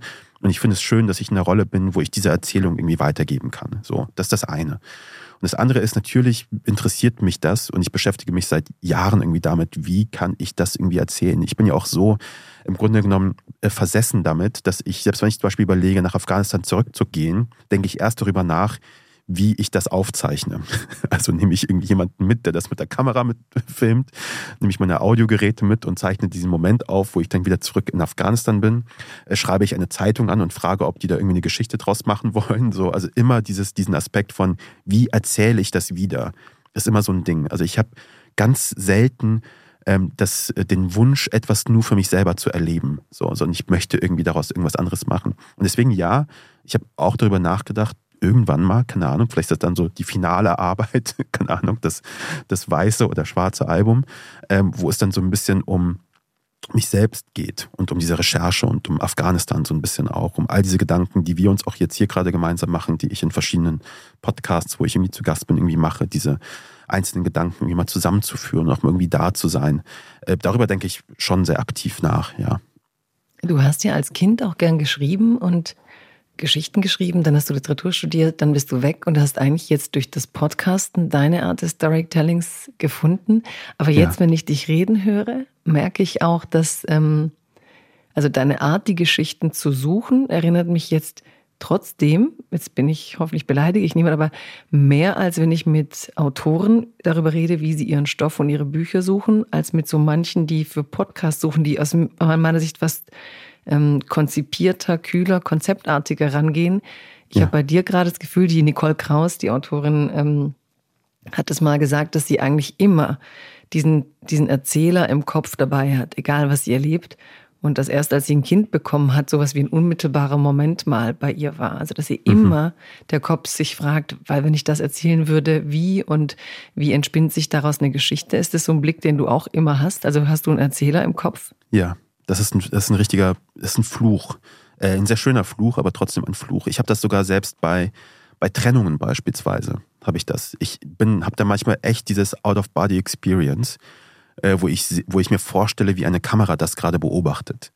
Ähm, und wie man das hinterher dann quasi erzählt. Also immer diese Frage von, wie erzähle ich das, was gerade passiert. Ich glaube, das ist auch meine Art der Verarbeitung auch ehrlicherweise mit diesen, mit diesen Geschichten, die einem irgendwie passieren. Nämlich sich immer diese Frage zu stellen. Und dieser Erzähler ist bei mir immer da. Also bei, bei allen Sachen. Ähm, bei Afghanistan eh, wenn ich darüber nachdenke, ist das immer da. Auch diese Vorstellung, mit meinem Vater zum Beispiel mal wieder zurück ins Land zu gehen, denke ich immer den Erzähler mit. Das führt eigentlich irgendwie, führt kein Weg dran vorbei. In bewegenden Momenten aus dem Leben selbst, wenn irgendwas passiert, ist der Erzähler sofort da. Und zwar nicht irgendwie zwei Tage später, sondern in dem Moment, in dem es passiert. Das ist ein richtiger Fluch. ähm, aber irgendwie auch eine, eine Besonderheit, glaube ich, irgendwie auch sehr schön, eine sehr schöne Art, irgendwie das Leben irgendwie trotzdem zu erleben. Ähm, weil das eben das Medium ist, für das ich mich irgendwie entschieden habe. Das ist meine Art des Umgangs damit. Ähm, und deswegen ist es auch auf der einen Seite ein Fluch, auf der anderen Seite wirklich sehr, sehr schön auch. Ja, eben, ich finde, wenn du Fluch sagst, dann denkt man, jetzt denkt dir das mal weg. Also ja. weißt du, das ist ja wie wenn du wirklich eine ganze Ebene von einem Film wegschaltest. Ja. Und ich weiß nicht, ob du Alexander Hemon kennst, das ist ein bosnischstämmiger Autor, inzwischen lebt er in den USA, auch ähm, geflohen während des Krieges. Mhm. Und, ähm, und er hat einmal in so einem Videodokumentarfilm gesagt, ähm, dass egal was er macht, dass er eigentlich nie so richtig kapiert, was er erlebt oder was vorgeht, bis nicht er eigentlich darüber schreibt oder die Stimme findet, die das schreiben wird. So. Ja. Und er hat gesagt, I'm a writer, it's the writing how I relate to the world. Also ja. dass, dass du, wenn du diese Erzählstimme nicht hättest, eigentlich auch deine Art, die Welt zu erfassen oder in, mit ihr in Bezug zu sein, durchbrochen wäre. Wahrscheinlich wäre dein Leben dann wie ein Film für dich, oder? Also wie etwas, was du nur betrachtest. Absolut. Ich glaube, da hat er, da hat er recht. Ich erlebe das auch mit so ganz kleinen äh, Momenten auch. Ich meine, du hast auf Instagram beispielsweise, da veröffentlicht manchmal einfach so kleine Minitexte, ähm, die entstehen oft bei mir zwischen Projekten oder wenn ich gerade irgendwo arbeite und irgendwie stecken bleibe, weil ich dachte, ich habe irgendwas, was mich gerade beschäftigt in meinem Kopf und ich werde es einfach nicht los. Und ich muss das auf irgendeine Art niederschreiben. Und was ich dann habe, ist, das, es klingt jetzt sehr pompös, aber immer so, ich weiß nicht, ob du das auch kennst, diese Moments of Truth, die sich da irgendwie entwickeln bei einem. Also du denkst über etwas nach, was du irgendwie nicht fassen kannst. Und du denkst so lange drüber nach und schreibst so lange an diesen Sätzen dran rum, bis du irgendwie das Gefühl hast, ich habe irgendwie aus dem, was bei mir so undeutlich war, irgendeine Form von Wahrheit entwickelt. Ähm, für mich, wo ich sagen kann, okay, das habe ich, das ist jetzt das, was ich irgendwie verstanden habe. Das habe ich super oft. Ähm, und das können wirklich die kleinsten, die kleinsten Sachen sein. Kann auch irgendwie eine Nachricht sein, die ich irgendwo gelesen habe, die mich dann irgendwie beschäftigt. Man, ach, wie fasse ich das irgendwie zusammen? Es kann auch diese Laudatio beispielsweise sein. Also die Tatsache, dass ich über diesen German Dream geschrieben habe. Ich habe vorher nie so drüber nachgedacht. Aber dann war ich plötzlich dort, habe plötzlich diese Aufgabe gehabt, so eine Laudatio zu halten und habe dieses German Dream vorne gehabt und habe gesagt, irgendwas stört mich dran. Also irgendwas stört mich an diesem Begriff German Dream. Und es war keine wirkliche Störung, aber schon so eine Frage, die sich dann gestellt hat. Und dann bastelt man so lange dran rum, bis man irgendeine Form von Wahrheit entwickelt für sich und sagt, okay, ich erlebe das. Und ich habe wirklich einen physikalischen Moment auch bei mir. Also ich spüre das in meinem Körper. Ich fange manchmal auch an zu zittern. Oder manchmal bekomme ich eine Gänsehaut oder sowas. Für mich immer so ein, so ein, so ein Zeichen von meinem Körper an mich selbst, sagen, du hast da irgendwie gerade etwas, was dich berührt, irgendeine ästhetische Wahrheit, die du da irgendwie entwickelt hast, sonst was. Und das ist irgendwie ein Fluch deswegen, weil man süchtig danach wird. Also man sucht dann immer dieses wahre Moment. Und ich habe das auch bei den Podcasts, die ich mache, ganz zum Schluss dann auch, wenn man ein Ende führt, möchte man ja irgendetwas sagen, was bei Leuten irgendwie hängen bleibt. Und das lebe ich jetzt auch gerade bei diesem Mesut Özil Podcast, den ich gerade mache, äh, wo wir auch überlegt haben, wie enden wir das? Und es führt kein Weg dran vorbei, dass ich bei den letzten Sätzen, die da irgendwie fallen, ich eine Gänsehaut haben muss, sonst ist das nicht wahr. So. Und diese Sucht ist dann eben genau dieser Fluch, weil ich arbeite gerade darauf hin, dann immer diesen, diese Gänsehaut irgendwie zu haben. Ich spüre das bei dir auch, wie du redest oder wie du dein normales Gespräch aufbaust. Und ich finde es super. Also ich finde es halt eigentlich die Art Storytelling, die wir, glaube ich, alle brauchen im Kopf, damit es dauernd mal rausfunkt. Ich glaube eigentlich, dass wir als Menschen sogar die gottverdammte Pflicht haben, eine Sucht zu diesen Momenten hinzuhaben. Weißt du, ich habe früher immer gedacht, wenn man so ist, dann ist man unzufrieden mit dem Alltag oder man kann die nicht bodenständig oder man kann nicht die Realität akzeptieren, wie sie ist. Und ich weiß, ich hatte sogar dann irgendwann als Teenager in so hochkonservativ bin ich in irgendeine Kirche gestolpert, hat wirklich so ein äh, wütender Pfarrer stand da oben und hat die Leute angemotzt, aber ich fand, ist total gut, weil er hat sie dauernd angemotzt, ähm, weil er sagte, ähm, dass es nicht unser Ding sei, auf Erden uns dauernd über die kleinen Dinge nur den Kopf zu zerbrechen. Und ja. diese ganzen Bilder von, also jetzt biblisch, jetzt bin ich irgendwie ungewollt, komme ich in die Bibelbilder, aber ist ein Bibelbild. Ja. Ähm, dieses, ne, guckt euch die Tauben auf dem Feld an, Jesus kümmert sich um sie.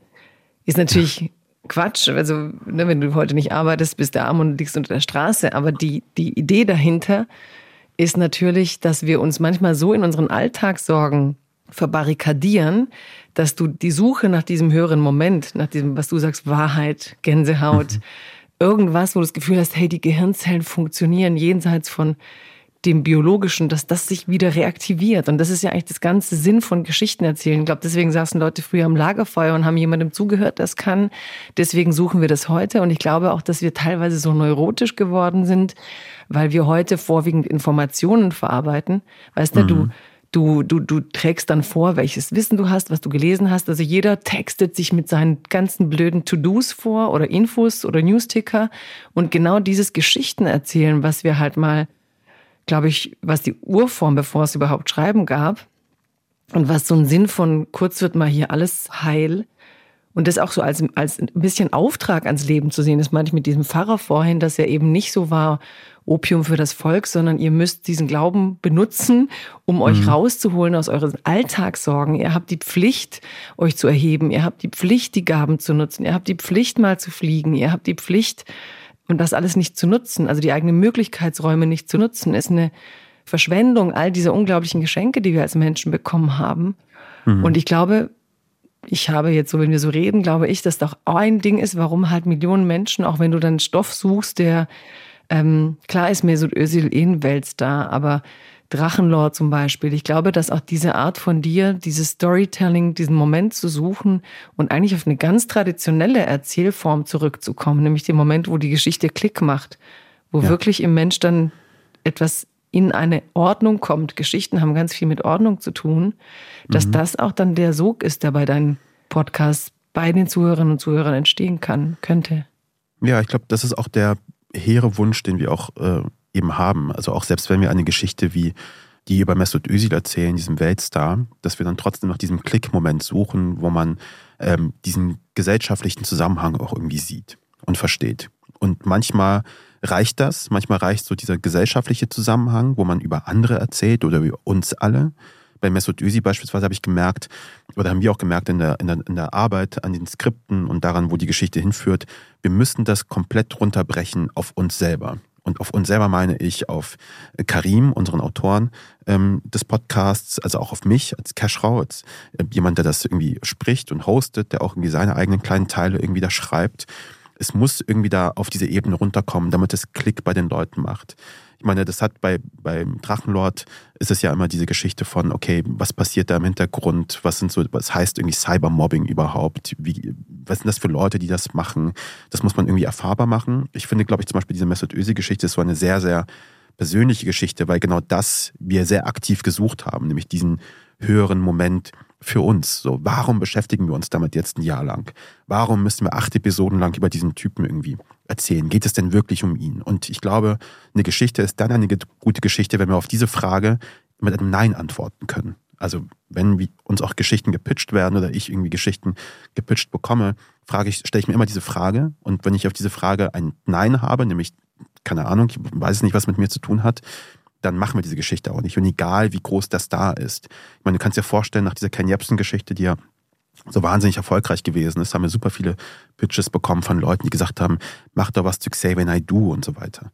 Und ja, ja, okay, das wäre eine einfache Lösung gewesen, was zu Xavier Naidoo zu machen, aber ich weiß nicht, was ich über Xavier Naidoo hinaus erzählen soll, über uns oder über mich, ähm, welche Wahrheit ich da finden soll über so jemanden, äh, die ich nicht schon über Ken Jebsen beispielsweise erzählt habe. Und dann entscheiden wir uns aktiv auch dagegen, auch wenn das wahrscheinlich die einfachste Lösung gewesen wäre. Und dann suchen wir uns eine Geschichte wie ein Drachenlord, der eine viel schwierigere, kompliziertere Geschichte ist zum Erzählen, ähm, der einen viel schwierigeren Hook hat und eine Person hat im Zentrum, die nicht so bekannt ist, aber wo ich denke, da haben wir mehr Gewinn hinterher, wenn man die Geschichte einmal gehört hat, als wenn wir die Geschichte von Xavier Nadu erzählen. Geschichten, Podcasts. Du hast für Ken Jebsen, glaube ich, schon ziemlich im Untergrund der sozialen Medien recherchiert. Und wir sind ja jetzt auch wieder in so einer Zeit, wo du halt Antisemitismus, ähm, darkest Art, Bilder zu missbrauchen und Propaganda zu betreiben. Was hast du aus der Zeit gelernt, wo du jetzt so merkst, auch nach dem Ereignis nach dem 7. Oktober, ähm, wie das Internet auch genutzt wird, um Geschichten zu erzählen, über, über Social Media, über YouTube. Gibt es das, wo du sagst, durch den Podcast habe ich Mechanismen verstanden, wie, du hast in einem Interview gesagt, dass beispielsweise eben bei jemand wie Jepsen klar war, als ihm halt die Kanäle zugedreht waren, war er halt weg. Also wie sehr wir auch unterschätzen, wir beschäftigen uns damit Menschen, aber eigentlich ist es halt auch, welche Plattformen bieten wir und wie sehr dürfen Leute die missbrauchen, egal was sie tun. Also braucht es mhm. eine andere Regulation dessen oder ähm, ja, wenn du jetzt Israel siehst und was da los ist und du guckst dir die sozialen Medien an, was ist so was, was du mit deiner Brille des Erzählers da siehst? Na, ich habe, was ich bei sowohl Jepsten als auch beim Drachenlord gelernt habe, ist eben genau eben das, sehr viel über die Plattformen. Die waren ja auch immer irgendwo ein Thema. Wir haben uns ja auch mal mit YouTube auch auseinandergesetzt. Was ist das für ein Ort? Wie funktioniert das dort? Wie, verfangen, wie, wie kann sich Verschwörungsideologien, Theorien, wie können sich radikale Ideen bei YouTube und so verfangen? Und ich glaube schon, dass da eine große Verantwortung hinter diesen Plattformen steckt, weil sie eben durch diesen wirklich sehr mächtigen, sehr starken Empfehlungsalgorithmus so eine Art Sogwirkung ähm, erzeugen. Und dieser Sog kann eben sehr gefährlich werden. Je nachdem, wer du bist, an welcher Stelle in deinem Leben du dich gerade befindest, kann dieser Sog erklärend wirken auch für das Unrecht, was dir vermeintlich widerfährt, für dein Unglück im Leben. Du bist, hast vielleicht, vielleicht gerade irgendwie einen Job verloren, was weiß ich was.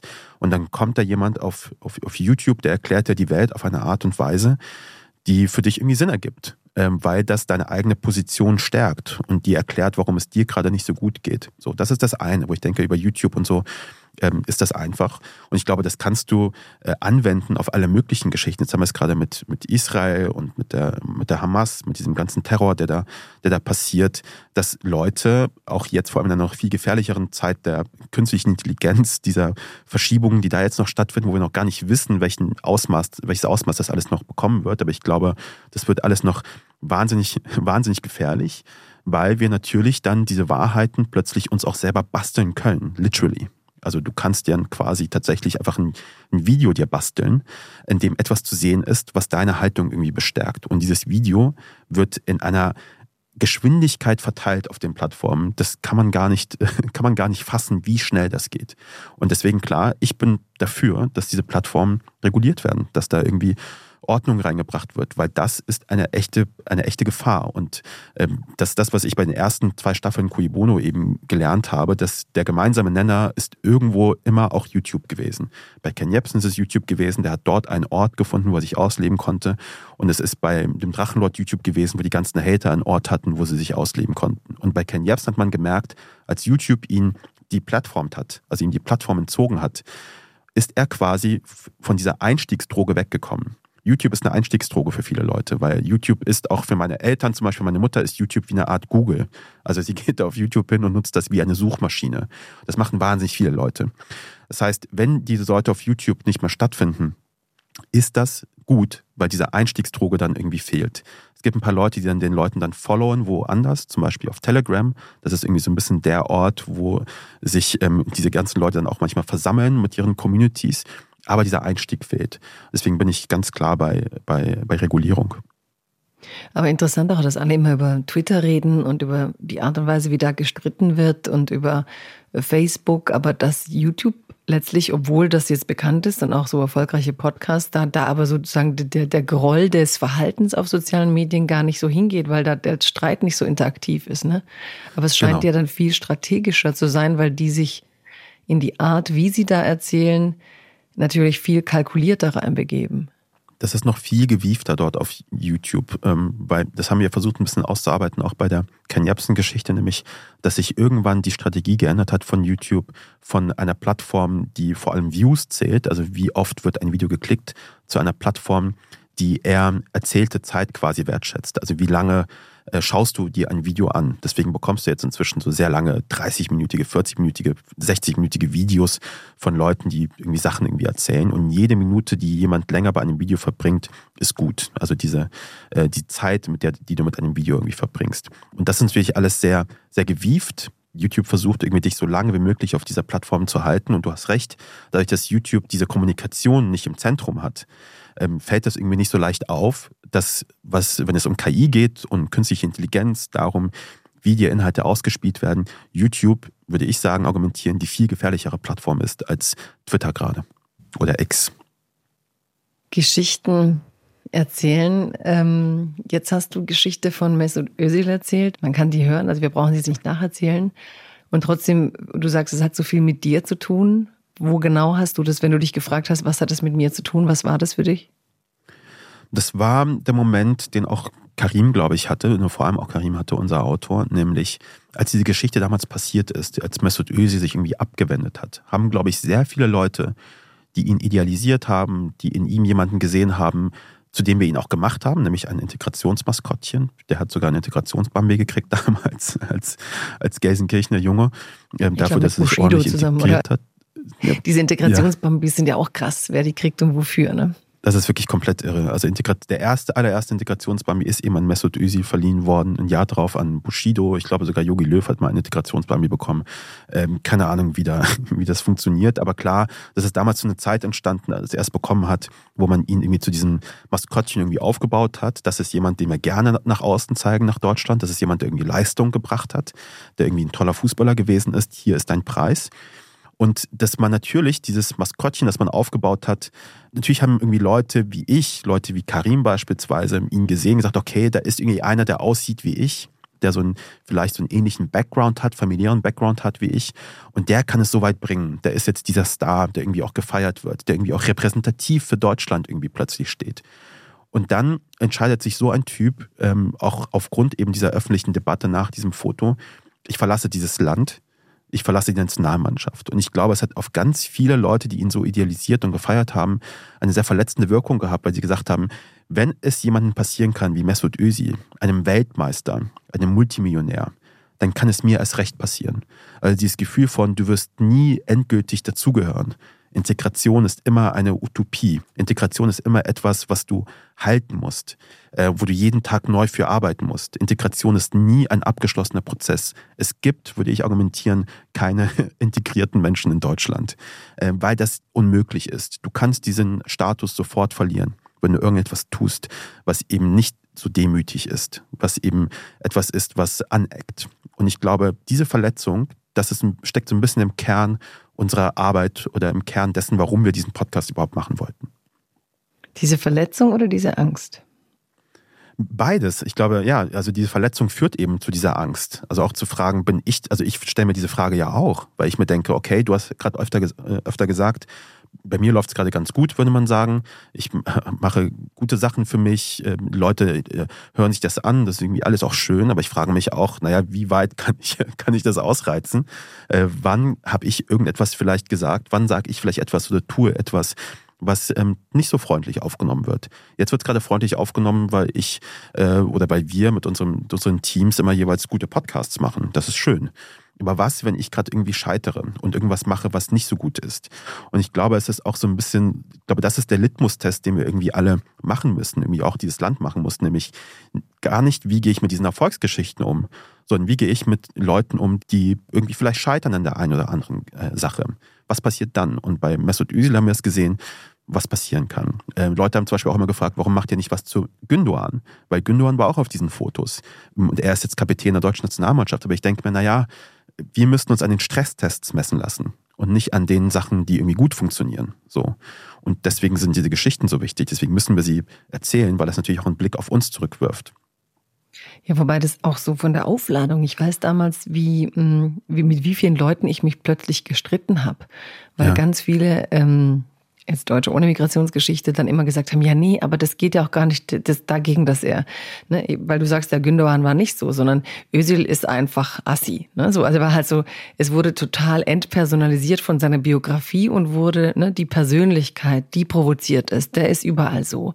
Und dann hat man auch, als er dann den Verein gewechselt hatte, guck, jetzt ist er wieder scheiße. Also so, also wollten mhm. wir immer alle beweisen, dass es gar nichts zu tun hatte mit seiner Herkunft. Und mhm. ähm, ich habe da auch so ein, ich weiß, ich, ich war damals in der Taz dran mit einer Kolumne und habe dann genau das geschrieben, was du jetzt beschrieben hast, so im Sinne von, na toll, heißt halt, ne, wir Einwanderer oder wir Eingewanderten, wie dieses Wir allein ist schwierig. Wir sind keine homogene Gruppe. Aber ja, ja, da war so ein Gefühl von, naja, es ist nie genug, so wie du es gesagt hast. Und es ist auch immer widerrufbar. Und diese Widerrufbarkeit, die finde ich so, mh, hm, ich glaube, die ist so untererzählt, was das bedeutet, dass wir immer so tun, alles ist, ist gut, aber man hat ganz viele Leute auf Probe, auf Widerruf. Also was für ein Machtverhältnis, das ist auch rechte Bewegung, die sagt, wie, das werden wir denen alles wieder aberkennen. Also dass dieses Narrativ von, wie provisorisch eigentlich so eine Erfolgseinwanderungsbiografie trotz allem ist, dass das gar nicht präsent genug ist im öffentlichen Raum. Und ich weiß, ich habe das, dann haben die das irgendwie auf die Titelseite gemacht, was ich irgendwie gar nicht wollte, weil plötzlich war es aber auch wie so ein Sprecher von so wütenden Menschen mit Migrationsgeschichte, die alle sagen so, ja, ihr wollt uns nicht und und dann kam noch so von Klaus Teveleit, der eigentlich dessen Bücher ich schätze, der hat dann irgendwie in der NZZ geschrieben, für wen ich mich halte, dass ich jetzt sage, alle Migranten wären wie Özil und äh, ich würde als Sprecherin dann behaupten, dass wir alle denken, dass man uns das aberkennt. Also welche Wucht ähm, alles das, was Özil da ähm, die Wellen, die er ausgelöst hat, welche mhm. Wucht mhm. die Reaktion hatten. Ich glaube, das habe ich ganz selten bei irgendwelchen Kolumnenthemen gehabt ähm, wo ich glaube, auch denke, du hast recht. Natürlich ist es einerseits die Person, der Erfolg, das Talent, das so außerordentlich war. Aber da ist irgendein Lackmustest oder irgendwas, was ganz tief an die Wurzel unseres ganzen Denkens über wer gehört dazu und warum und wofür werden Menschen integriert und desintegriert geht. Mhm. Ich glaube, man hat auch erlebt, dass, also wirklich alle haben sich ja damals zu diesem Thema geäußert. Wirklich über das gesamte politische Spektrum haben sich Leute dazu geäußert. Und ich glaube auch, dass Mesut Özil damals ein ganz guter, ähm, ganz guter Vorleger gewesen ist, um Dinge auszusprechen, die man schon immer mal aussprechen wollte für sehr viele. Und das hat dazu geführt, dass dieser Moment oder dass er quasi auf so, auf so eine heftige Art und Weise auch politisiert worden ist, wo er plötzlich dann in diesem Strudel, in diesem, äh, in diesem Shitstorm plötzlich drinne war, wo man sich dann irgendwie fragen muss, wie kommt man da rein? Ich meine, vielleicht erinnerst du dich auch noch an dieses, wir haben vorhin schon über Demut erzählt, äh, dieses wirklich sensationelle Bild, von Mesut Özil und Ilkay Gündoğan beim Bundespräsidenten. Ähm, der ist, ist quasi geladen worden beim Bundespräsidenten ähm, und die beiden vor dem, vor, vor dem Vorplatz, glaube ich, des Schlosses spazieren da und unterhalten sich und es sieht wirklich so aus wie so zwei Lausebuben, ähm, die gerade gemaßregelt werden ähm, vom obersten Staatsoberhaupt, vom, vom Staatsoberhaupt Deutschlands. So.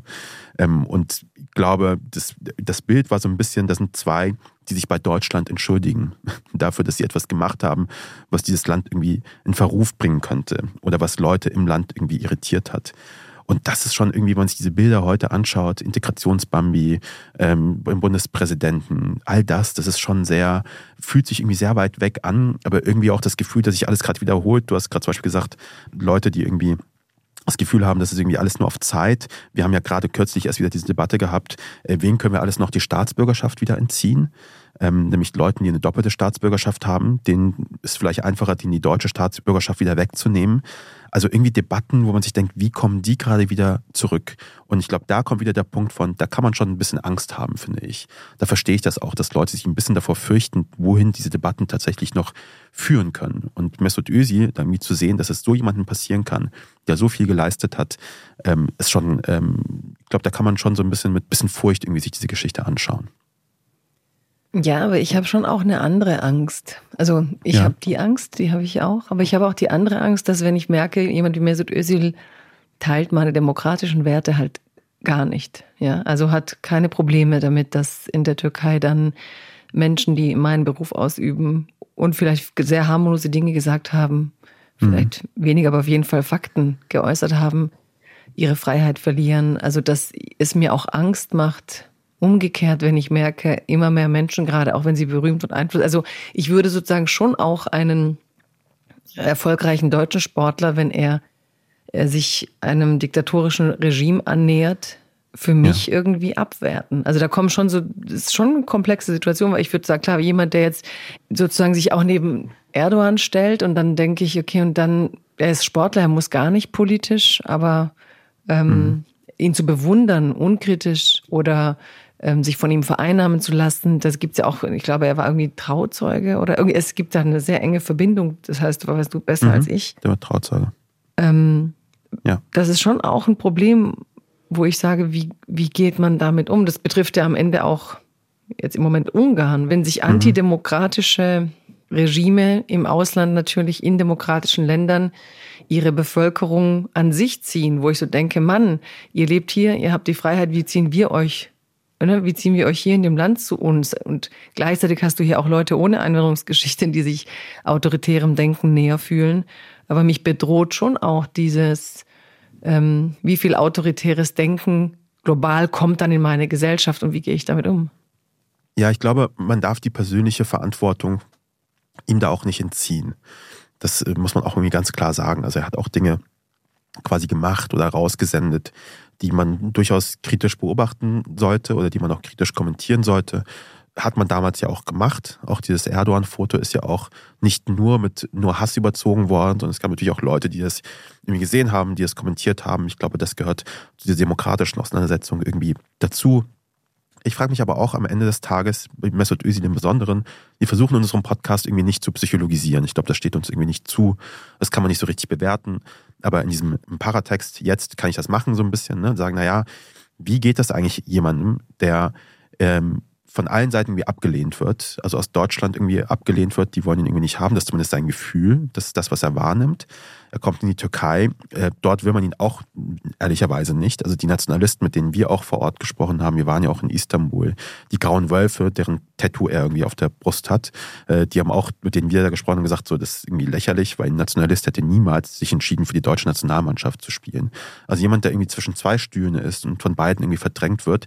Ich glaube, abseits der persönlichen Verantwortung, wo ich denke, bin ich absolut bei dir, sollte man kritisch sehen, muss man sich auch natürlich fragen, inwiefern kommt so jemand quasi überhaupt dazu, sich so zu fühlen, dass er irgendwie das Gefühl hat, er muss das machen, was er jetzt gerade macht. Ist das irgendwie ein Schrei nach, äh, nach Aufmerksamkeit oder ist das ein Schrei von, ich weiß nicht, wo ich da hingehöre, deswegen habe ich jetzt dieses wirklich sehr, sehr große Tattoo auf meiner Brust, um zu zeigen, ich gehöre hierhin und die Leute wollen ihn aber trotzdem irgendwie nicht haben. Er ist kein guter Fußballer gewesen in der Türkei, alle sehr enttäuscht von ihm auch irgendwie. Also er ist da nicht dieser Star geworden, der ja in Deutschland gewesen ist. So. Ich glaube, diese Frage muss man sich dann, muss man sich dann auch stellen. Das ist das nicht die gesellschaftliche Verantwortung, unsere da komplett rausnehmen. Ich hätte jetzt sowas gesagt wie, naja, man sagt ja, wenn man über Demokratie spricht, Demokratie ist etwas, was wir uns irgendwie täglich neu erarbeiten müssen. Das ist irgendwie nichts, was irgendwie, zack, Demokratie ist äh, ausgerufen worden, es ist jetzt alles demokratisch, super, läuft bei uns. Sondern wir müssen da irgendwie täglich dran arbeiten. Wir haben die AfD, die gerade antidemokratisch wirkt. Da muss man irgendwie sich Ideen entwickeln, was man irgendwie machen kann.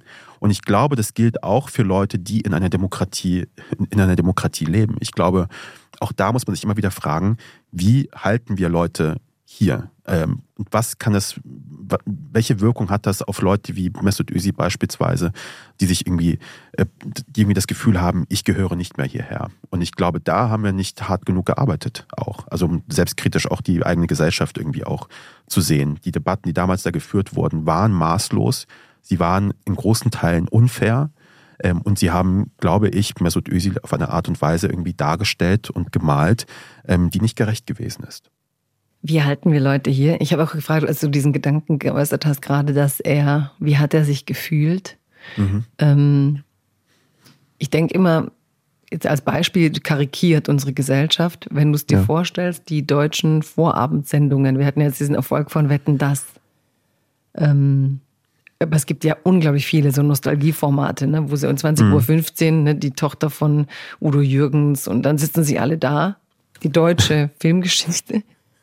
Und wenn du egal wen da reinmachst mit Migrationsgeschichte, dadurch, dass der Rest so homogen ist, entsteht, egal was man an dem toll finden wird, immer dieses, der Fremde, der Exotische, der Odd Man Out.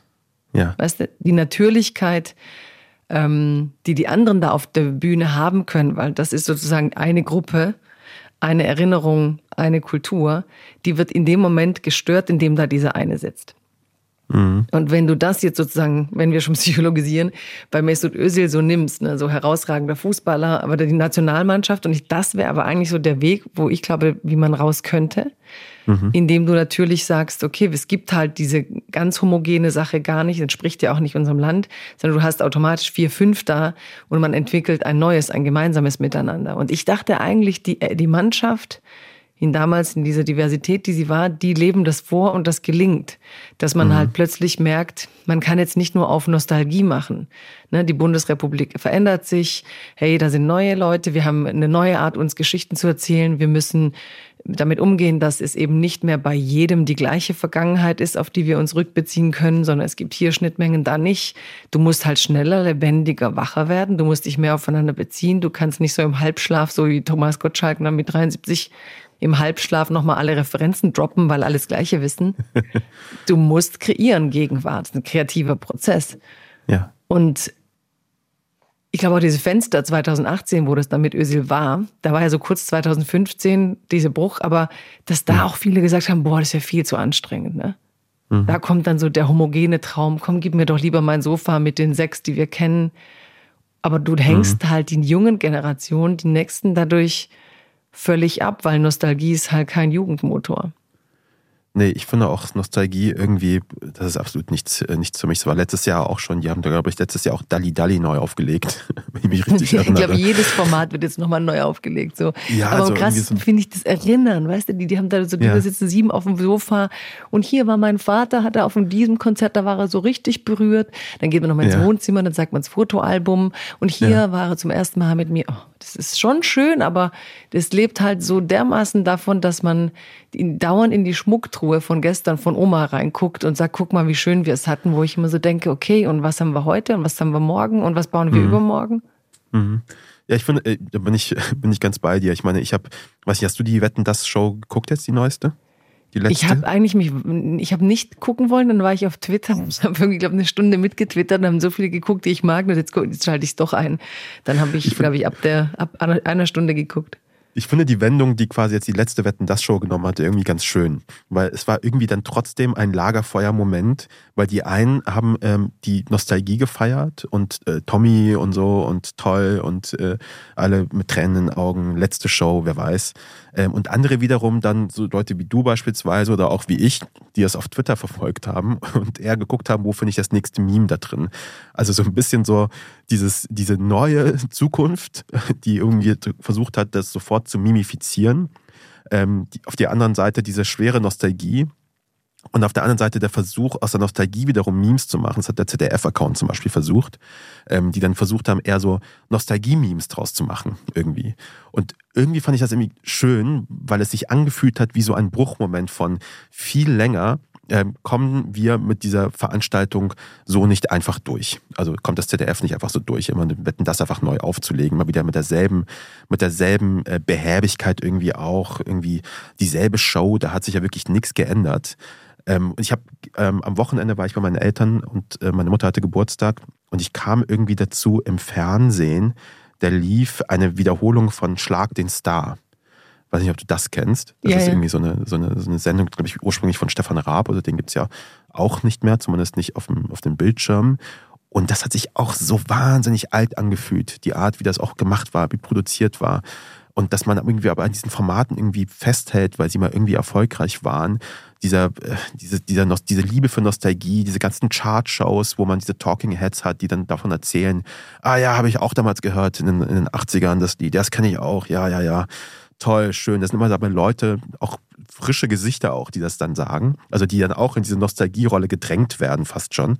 Ähm, also völlig, völlig irre, diese wirklich tatsächliche, diese, diese, dieses Festhalten daran. Das verstehe ich nicht so richtig, weil es gibt ja auch Formate, die das besser machen. Es gibt ja auch Fernsehen, die das irgendwie nicht versucht.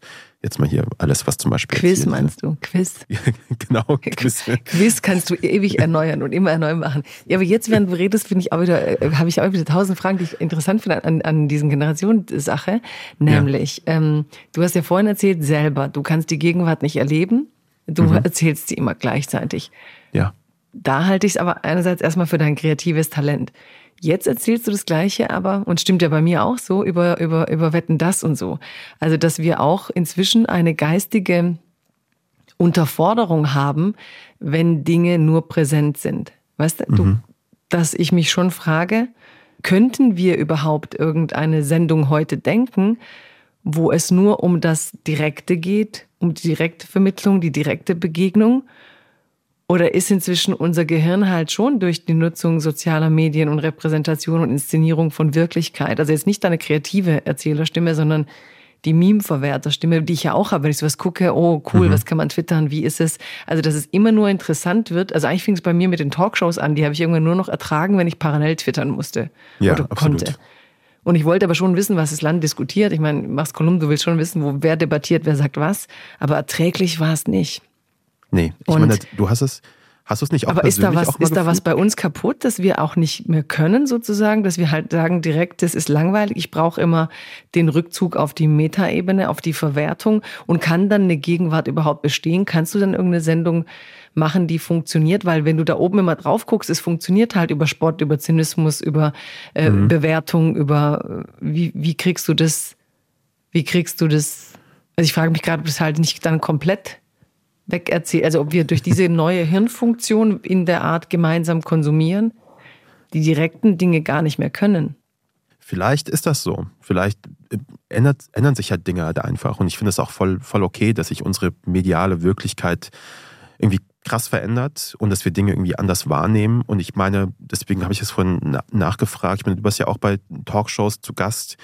Ich war auch kürzlich in meiner ersten Talkshow bei Maischberger irgendwie zu Gast und habe auch hinterher quasi gemerkt oder gesehen, wie ich selber mimifiziert worden bin. Das ist quasi ja. das Mumifizieren, aber andersrum. Äh, nämlich, dass dann plötzlich auch dann irgendwie dieser eine Moment, diese zwei Minuten, wo ich irgendwie was Kluges vermeintlich irgendwie gesagt habe, dann irgendwie tausendfach geteilt worden ist. Und dann war ich plötzlich ein Meme. Ähm, da war es ist plötzlich viral gegangen und alles andere, was da passiert ist, ich erinnere mich nicht mehr dran, ehrlich gesagt. Ich weiß nicht, was bei dieser Sendung noch passiert ist, was ich da selber, ich war selber Teil davon, was ich ja noch von mir gegeben habe, weil dieses Meme mich selbst überholt hat irgendwo. Und irgendwie ist das, ist das vielleicht einfach so diese Dynamik. Man geht zu diesen, zu diesen Sendungen auch hin und hofft, dass man irgendetwas sagt, was jemand in einen Zwei-Minuten-Clip irgendwie packt und dann teilt. Und dann hoffentlich in diesen zwei Minuten aber etwas sagt, was Wirkung hat, irgendwie, was bei Leuten irgendwie ankommt und wo man dann eben nicht diese ganzen 60 Minuten irgendwie äh, schauen kann, schauen will, schauen muss.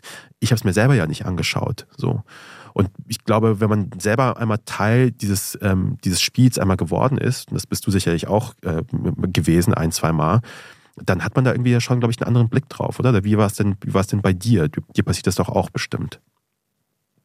Ja, also ja, ja, ja, ja, ja. Also ich, ähm, ich, ich merke, da, da finde ich das ganz normal und da dachte ich eher, okay, das Talkshows sind eh nur zwei, drei Minuten Beiträge und der Versuch, irgendein Argument an eine eine Menge Menschen oder in einen Diskurs zu bringen, der das abrufbar wird sozusagen. Weißt du, dass man denkt, äh, Thema Migration und Flucht, dann hast du Schneisen, da, da, da poltert Scholz, da poltert Lindner, da poltert jeder.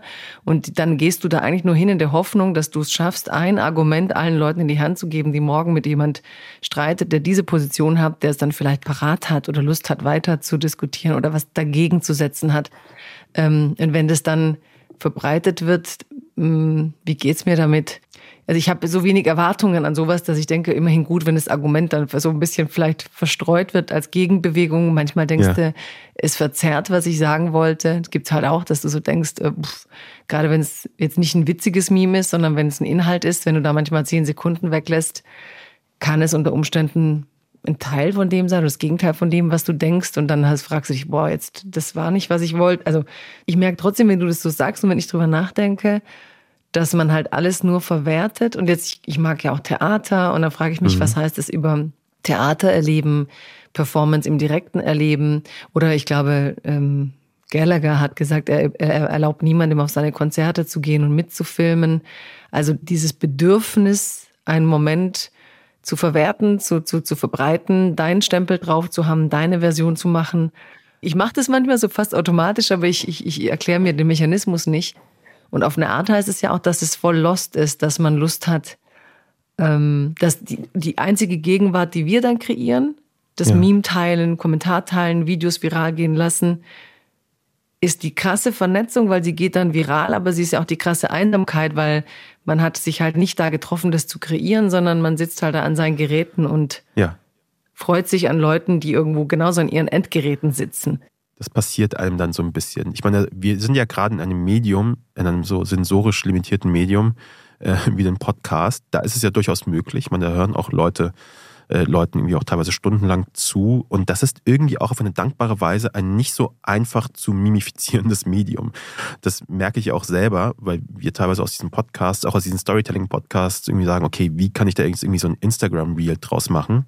Damit Leute mitbekommen, dass es diesen Podcast gibt. Und es ist nicht so einfach, aus einem Storytelling-Podcast wie Mesut Özil beispielsweise einen eine Minute und 30 Sekunden Clip irgendwie rauszusuchen äh, und zu sagen, lass uns daraus irgendwie so ein Reel machen, das mit der Ästhetik auch eines Memes irgendwie arbeitet. Also irgendwie mit Bildern, die irgendwie erscheinen. Das kannst du dann für uns machen. Das kannst du nachher für uns machen. Das vergessen, ja, genau, das sagen. ist das Ding so. Ich meine, du was, kannst was kann für Freiheit machen? Deluxe äh, bitte ein, ein, ein Reel machen, das die Ästhetik und das Gespräch reproduziert. Ich erwarte es heute um 16 Uhr, damit wir das bis 17 Uhr rausbringen können. Ja, ich finde es ja auch so schön, was, wir führen ja dieses Gespräch ja auch, das wissen die Leute vielleicht nicht immer, aber führen dieses Gespräch ja auch gerade ohne Video. Also ich sehe dich ja nicht einmal. Das heißt, wir sind jetzt in einem doppelt limitierten Medium quasi drin. Das finde ich irgendwie auch schön. Du hast ja auch irgendwie angekündigt, dass du das gerne so machst. Aber dass ich dich gerade nicht sehe und auf meinen Computerbildschirm starre und auf den Pegel, der hier die ganze Zeit ausschlägt, ist auch schon was, was Besonderes und was anderes. Und auch das wird ja angenommen. Also man muss ja auch sagen, Leute gucken sich nicht nur die Clips auf Twitter an. Nicht alle sind auf Twitter auch, ähm, sondern Leute sind auch bereit, sich so etwas anzuhören. Und ich bin auch immer jedes Mal sehr dankbar dafür, dass sich auch Leute bereit erklären, in Anführungszeichen, unsere Podcasts zu hören. Also diese Doku-Podcasts. Klar sind sie auch so ein bisschen sehr filmisch auch gemacht und kurzweilig. Das ist nicht einfach nur Erzählung, Text, Text, Text, Text, Text, sondern wir arbeiten da schon irgendwie so, dass wir irgendwie alle Sinne irgendwo ansprechen. Aber trotzdem, dass das irgendwie noch so gehört wird, dass Leute irgendwie sich darauf freuen, das teilweise wegbingen. Ich finde, das ist, ähm, das ist sehr schön zu, zu wissen, dass das auch noch möglich ist, dass das auch noch gibt. Ja, und irgendwie finde ich auch diese Lust, das zu teilen, um jetzt wieder rauszukommen aus der kurzen Frustration, was das für, für manche Dings, also die Lust, das zu teilen, finde ich dafür ähm, heute so bemerkenswert. Also, dass ja. du, klar, das ist ja dann auch durch das Kommunikationsdesign der sozialen Medien, ne, teilen. Ja. Ähm, und jeder denkt, er müsste es teilen, aber dadurch entsteht auch manchmal so, wo, wo du denkst, wie berührend, dass jeder meint, er muss es jetzt irgendwie teilen, share. Also genau das, was ich eigentlich ganz am Anfang meinte, was mir manchmal mhm. fehlt. Diese Lust, das Gefühl zu haben, ich gucke das ja nicht für mich, sondern ich gucke das mit anderen. Was geht in deren Köpfen eigentlich ab? Und mhm. das, ähm, und gerade bei Podcasts denke ich immer, es ist so rückgeschält, dass man eigentlich, was ich vorhin mal, wir kommen von diesem Lagerfeuer, dass Leute, du saßt halt früher neben Leuten, dann reden zwei oder drei und irgendwann hörst du ja immer so ein paar beim Reden zu, es reden ja nie alle gleichzeitig. Ja. Und das ist halt diese, diese Stimmung des, des Lagerfeuerlauschens so ein Stück weit ähm, ja. Das ist eine schöne, eine schöne Erfahrung. Gab es zuerst, glaube ich, ganz groß bei Game of Thrones, wo das irgendwie Stimmt, so ein bisschen ja. so ein Lagerfeuer, kultureller kulturelles Lagerfeuermoment irgendwie gewesen ist. Und das ist auch ehrlicherweise eben äh, auch bei Cui Bono 1 eben so gewesen. Das haben wir halt eben so erlebt, dass Leute sich dann auf diesen Sonntag immer gefreut haben, wo das dann irgendwie erschienen ist. Wir haben es, glaube ich, immer auch zur, um 20 Uhr irgendwie immer veröffentlicht. Und als es dann irgendwie einmal Fahrt gewonnen hat, irgendwie nach zwei, drei Episoden oder so, kam das ja erst überhaupt, ähm, war es irgendwie sehr schön, irgendwie diesen Moment irgendwie zu haben. Und wenn die Leute dann diesen Podcast geteilt haben, dann haben sie nicht irgendwie Clips oder so geteilt, sondern einfach nur hey, hier ist ein guter Podcast, hört ihn euch an, hier ist ein Link dazu. So, das erlebt man bei Storytelling-Podcasts ja die ganze Zeit. Äh, vor allem, weil es auch so diese Hürde schwierig ist, daraus irgendwas zu verklippen. Also wenn du etwas auf Spotify hörst oder auf äh, Apple Podcasts beispielsweise und einen guten Podcast nur teilen möchtest, hast du nicht so diesen, diesen Effekt direkt, dass du da irgendwie Clips rausschneiden kannst, weil es auch nicht so einfach ist, ehrlich gesagt. Das sind so zwei, drei Schritte, die du mehr machen musst. Deswegen teilt man einfach nur das gesamte Ding. Und irgendwie ist das schön, dass das nicht so einfach ist, unsere Podcasts und auch diesen Podcast hier äh, zu mimifizieren, sondern man sagt immer, es war ein schönes Gespräch, hört euch, hört euch das an. Ähm, das ist irgendwie wiederum, wiederum irgendwie ganz schön, finde ich. Ja, aber ich finde Mimifizieren schon auch sehr geil. Und irgendwie, es macht auch ja, aus natürlich. allen so, so den Maler, weißt du? Alle kriegen halt so, das wahrscheinlich macht er deswegen so Bock. Du bist eigentlich der geniale ja. Maler, den den Ausschnitt der Welt wählt, den er halt repräsentieren möchte mit digitalen ja. Mitteln. Insofern ist das schon, ähm, das ich würde es auch nicht mehr missen wollen. Wobei, wenn ich mal Urlaub mache und dann sage, drei Wochen weg mit dem Zeug, ist die Welt auch wieder sehr geil, ohne, ohne den Impuls, sie dauernd abzubilden. Ja, es ähm, macht auch süchtig, auch mimifizieren. Es, ja, total. Um es nicht zu idealisieren, wie du vorhin so schön über die USA zu mir gesagt hast. Ja. Ähm, dass es eigentlich ist wie Rauchen, ne? dass du alle drei Minuten willst, dass es kurz mal aufleuchtet in deiner Birne. Ja, ja. Ja, genau. Ja. Das entwickelt sich so ein bisschen so eine, so eine kleine Sucht. Ich habe dich vorhin was gefragt und du hast es falsch verstanden, aber ich fand deine Antwort auch so schön, wollte ich nicht korrigieren. Ich fand korrigieren auch so blöd. Ich dachte, ich komme einfach später drauf zurück. Ja. Ähm, du hast, ähm, also, weil überall steht, deine Mutter hat dir Geschichten erzählt. Und ich meine jetzt nicht die Fluchtgeschichten, ja. sondern erzählende Geschichten. Dass sie schreibt auch Gedichte, hast du gesagt? Ja, sie schreibt auch Gedichte, richtig. Und schreibt Gedichte, ja. Ja, sag. Die ich aber nicht so richtig verstehe. Also Aha. sie teilt sie auch mit mir nicht Ähm, ich habe sie ein, zwei Mal so hat sie mir, habe ich mal was gehört. Ähm, und ich finde das auch ganz süß, wie sie das macht, nämlich so ein bisschen auch wie ich eigentlich, wie ich bin meinen Instagram-Content mache oder meine Texte irgendwie schreibe oder meine Reels. Sie hat mal irgendwie zum Beispiel eine Kerze einfach gefilmt und dann im Hintergrund irgendwie gesprochen. Ich fand das irgendwie faszinierend. Also ich fand es irgendwie toll, dass sie es irgendwie äh, einfach gemacht hat, irgendwie so ein kleines Video gedreht hat und egal so, ne, sehr pathetisch, so sehr groß und so Flamme und darüber so ein Gedicht. Und ich habe kein Wort verstanden, weil sie natürlich auf eine Art Farsi spricht, dass ich einfach wirklich nicht beherrsche. Darüber machen sich auch meine Eltern regelmäßig lustig, dass ich einfach das wirklich nicht gut kann, weil ich das eben nicht Tag ein, Tag ausspreche. Aber in der Art, wie sie es gesprochen hat, in diesem Hauchen und so weiter, sie hat dann immer so hauchend irgendwie äh, gesprochen, habe ich gemerkt, okay, da steckt irgendwie sehr viel, äh, sehr viel Wucht irgendwie dahinter, ist irgendwie sehr stark, aber ich habe kein Wort verstanden. Das heißt, meine Eltern sind bei mir, wir sind nie so richtig so Geschichtenerzähler in dem Sinne gewesen. Ich habe irgendwie uns irgendwie nicht so Bücher irgendwie gegenseitig gegeben und gesagt, liest dir das mal durch. Wir haben uns irgendwie nicht Gedichte geschickt und gesagt, liest euch das mal durch, das ist irgendwie schön. Es ist quasi nie so eine, ich sag mal, literarische äh, Auseinandersetzung gewesen damit, mit dem Geschichtenerzählen. Für uns ist Geschichtenerzählen eben genau das, nämlich die eigene Geschichte immer wieder neu erzählen und immer wieder drüber sprechen. Und das, was meine Mutter da so macht, da habe ich halt so vor ein paar Jahren erst zum ersten Mal gemerkt, das ist das, wo ich das her habe. Das war mir vorher nicht so richtig klar, eben weil wir das so wenig miteinander teilen. Aber ich habe das irgendwie einmal mitbekommen und habe gemerkt, ach, da habe ich es her deswegen, äh, deswegen liebe ich das. Deswegen habe ich auch diesen Wunsch, immer irgendwie so kleine Gedichte irgendwie zu schreiben, kleine Texte, die ich irgendwie veröffentliche, weil das habe ich von meiner Mutter. So, und ich verstehe nicht, was sie schreibt. Ähm, das sollte ich vielleicht mal irgendwie angehen, vielleicht mal übersetzen lassen, keine Ahnung. Aber wir teilen irgendwie, glaube ich, so diese Sehnsucht von, wir erleben etwas und müssen es irgendwie ausdrücken. Und ich glaube, sie schreibt ganz, ganz viel, ähm, von dem ich einfach nicht weiß. Und das ist irgendwie auch schön, dass ich weiß, dass sie aber diesen, das irgendwie für sich hat, auch diese, diese, diesen Weg, sich da auszudrücken. Das, das heißt denn von deinen Kindheitsgeschichten, also erzählt, dann meinst du tatsächlich das Lauschen als Kind, wenn sie halt erzählen, wie sie das Leben erlebt haben, ihre Situation nacherzählen? Genau, ja. Und das ist immer sehr unterschiedlich, je nachdem, wen du fragst. Mein Vater erzählt ganz anders als meine Mutter, mit ganz anderem Fokus. Sie fokussiert sich auf ganz andere Sachen als mein Vater. Und dann kommt noch dazu, dann quasi als eine weitere Erschwerung, kommen dann meine eigenen Bilder dazu, von denen ich vorhin erzählt habe, diese, die sich irgendwie nicht fortbewegen. Und dann immer erzählen irgendwie beide anders, wie wir zu diesem Bild gekommen sind. Das sind so diese Erzählungen, die ich, ähm, die ich meine, ja. Und was war dann so das erste Buch, wo du gewusst hast, du magst die Welt der Bücher, du willst studieren? Was waren die Autoren, die Bücher, wo du gesagt hast, boah? Puh, was waren dann die ersten? Ich glaube, ich war so ein, also die ersten Bücher, die Sachen, die ich gelesen habe, also Credit Where Credit is Due, äh, sind tatsächlich einfach die äh, lustigen Taschenbücher und die, und die Mickey Maus Hefte. Ich habe meine mhm. Eltern damit gequält ähm, weil sie mich, weil sie es wirklich, da muss, muss man die auch ähm, wertschätzen dafür, die haben wirklich das immer geschafft, mir diese Magazine zu besorgen. Ähm, ich habe die immer sehr gerne gelesen. Ich war ein sehr stilles Kind, wird meine Mutter auch heute noch sagen. Ich habe mich immer da verzogen in der Ecke und habe meine Comics gelesen und irgendwann hat sich das irgendwie weiterentwickelt. Äh, und ich habe aus irgendwelchen Gründen auch immer, bin ich dann irgendwie Mitglied dieser Büchergilde geworden. Es gibt ja diese, ich weiß nicht, ob du das ja, kennst, die Büchergilde. Das habe ich nie verstanden. Genau. Ja, ich weiß, ich ja, habe ewig ich weiß, nicht verstanden, was die machen und warum es die gibt. Nicht. Und ja. Sie setzen einfach Bücher, die es gibt, äh, neu auf mit so in schön, also eine schöne Hardcover-Edition, schön gesetzt. Das sind wirklich toll, toll aussehende Bücher. Und dann habe ich mich dann irgendwie einfach angemeldet und habe irgendwie dann jeden Monat durfte man irgendwie vielleicht ein, zwei Bücher oder sowas bestellen, glaube ich, oder musste man. Und dann habe ich, hab ich da einfach irgendwelche Bücher bestellt. Unter anderem Homo Faber war eines der ersten Bücher, die ich da bestellt habe, in einer sehr, sehr schönen Edition, die ich immer noch zu Hause habe. Mit also so Homo Faber hast du geliebt? Humorfarbe habe ich geliebt, habe ich sehr, habe ich sehr gemocht. Ähm, ich habe auch damals, muss ich schändlicherweise auch gestehen, habe auch Paulo Coelho gelesen. Das war so mein, eine meiner ersten. Am Ufer des Flusses Rio Pedro saß ich und weinte. Ja, so solche großen ja. oh, Titel. äh, Veronika beschließt zu sterben. so ja, es Sachen. ist okay. Ich finde das immer diese, diese ja, das, das ist gehobenster Kitsch und Live-Beratung. Ja. Das ist meine. Genese gewesen. So, damit hat es ja. irgendwie, äh, hat's irgendwie angefangen mit diesem Kitsch mit elf Minuten und wie sie alle hießen, weil mich das irgendwie das Cover irgendwie angesprochen hat. Und dann habe ich da irgendwie dann alle irgendwie Bücher von ihm gelesen, bis er irgendwann angefangen hat, über Licht und so weiter zu schreiben. Dann bin ich dann raus und dachte, das wird mir jetzt alles zu esoterisch.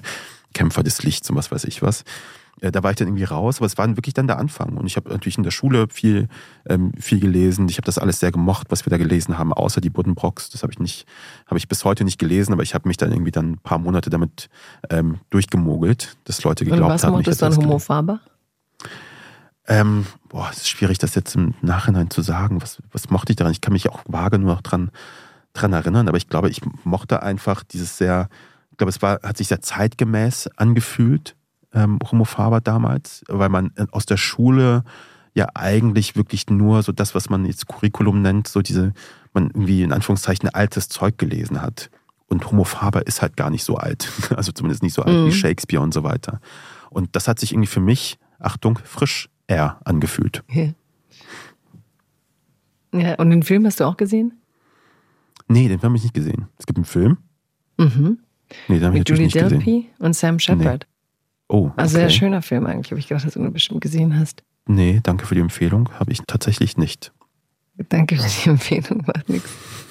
Ich würde gerne am Ende nur fragen, und ich weiß, du sagst, du bist immer ganz froh, wenn du nicht über Afghanistan redest. Ähm, wie, wir haben jetzt viel über Deutschland geredet, aber wie ist deine Verbindung zu dem Land? Ist immerhin, deine Eltern kommen daher.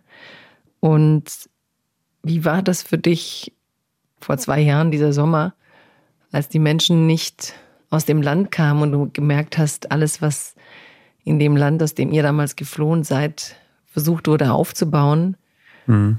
wird in einem Sommer eigentlich vernichtet mit drei Strichen und zwei politischen Entscheidungen. Mhm. Das war irgendwie, als wir das gehört haben von dieser, von dieser Nachricht, die Taliban sind wieder vor Kabul und so. Das war schon sehr schockierend, hat mich auch sehr mitgenommen. Ich habe auch sofort mit meinen Eltern telefoniert, mein Vater. Ähm, und wir waren da so ein bisschen sprachlos. Ähm, auf, aus mehreren Gründen. So aus dem einen natürlich, da ist irgendwie so ein, so ein Geist aus der Vergangenheit, das ist irgendwie wieder da und wir erinnern uns an den Grund quasi unserer, unserer Flucht. So. Und auf der anderen Seite auch habe ich persönlich eine starke Enttäuschung dann gefühlt, weil ich bis dahin auch immer noch nicht wieder in Afghanistan gewesen bin. So. Und ich wollte das aber immer machen. Ich habe dir ja vorhin ja gesagt, so, ich denke immer darüber nach und dann überlege ich auch, wie gleich, wie kann ich das verwursten, wie kann ich daraus eine Erzählung machen. Und das habe ich in dem Moment wieder, ne, schon wieder dieses, dieser Erzähler irgendwie, der bei mir im Kopf ist, der hat das in demselben Moment realisiert, dass ich jetzt gerade nicht nach Afghanistan reisen kann. So. Und dass das gerade gefährlich ist. Das hat mich auch dann schwer enttäuscht, ähm, weil ich wollte schon immer das machen. Ich wollte immer mit, meinem, mit meinen Eltern dahin fliegen, mit Vater, mit meiner Mutter, mit meinem Bruder vielleicht. Ähm, und ich habe da irgendwie das, das gesehen und gedacht, scheiße, das kann ich jetzt nicht mehr. So. Das war schon sehr, sehr, war ich schon sehr, sehr traurig auf der einen Seite. Auf der anderen Seite natürlich auch dann die sehr persönlichen Geschichten von vor Ort, von Verwandten und so weiter, die dort sind, die mir auch geschrieben haben, über meinen, über meine Eltern auch. Ähm, bei Af Afghanen ist es oft so, die haben mich dann irgendwie mal gesehen, auf Instagram, was weiß ich was, auf irgendwelchen Fotos und dann glauben irgendwie alle sofort, ich kenne den Bundespräsidenten persönlich. Ähm, äh, und dann schreibt man dann seine, hey, kannst du nicht ein gutes Wort hier und da einlegen? Ich denke, sorry, ich bin leider genauso machtlos wie andere. Ich habe dann auch angefangen, irgendwie E-Mails zu schreiben und so weiter. Ähm, und da irgendwie zu sehen, ich kann da manchmal auch nicht helfen. Ich weiß nicht, was ich da machen kann. Ähm, das ist alles so asymmetrisch auch, was da irgendwie stattfindet. Auch zeitlich, örtlich, alles. Das ist ähm, schon sehr frustrierend irgendwie gewesen, auch mit meiner Mutter mal zu sprechen, die sagt, hey, kannst du da nicht, da nicht noch was machen? Kannst du nicht da noch eine E-Mail schreiben? Kannst du nicht da mal irgendwie anrufen? Und dann zu sagen, ja, ich habe irgendwie alles versucht mehr geht da irgendwie nicht. Das waren so die, die, die Erlebnisse, die ich da hatte, als, das, ähm, als diese Nachricht kam. Das war alles sehr, äh, ja, sehr traurig tatsächlich. Hattest du so eine Wut auf, auf die, naja, die Mächte, die da waren und die Ruhe gebracht haben? Also diese Art, sich dann da rauszuziehen und so zu tun, als wäre man es nicht mehr. Und dann auch dieses deutsche Chaos, ne, dass man nicht wusste, wie fliegen die Leute raus und wer kommt ran, wann raus? Oder hältst du das dann mehr von dir weg?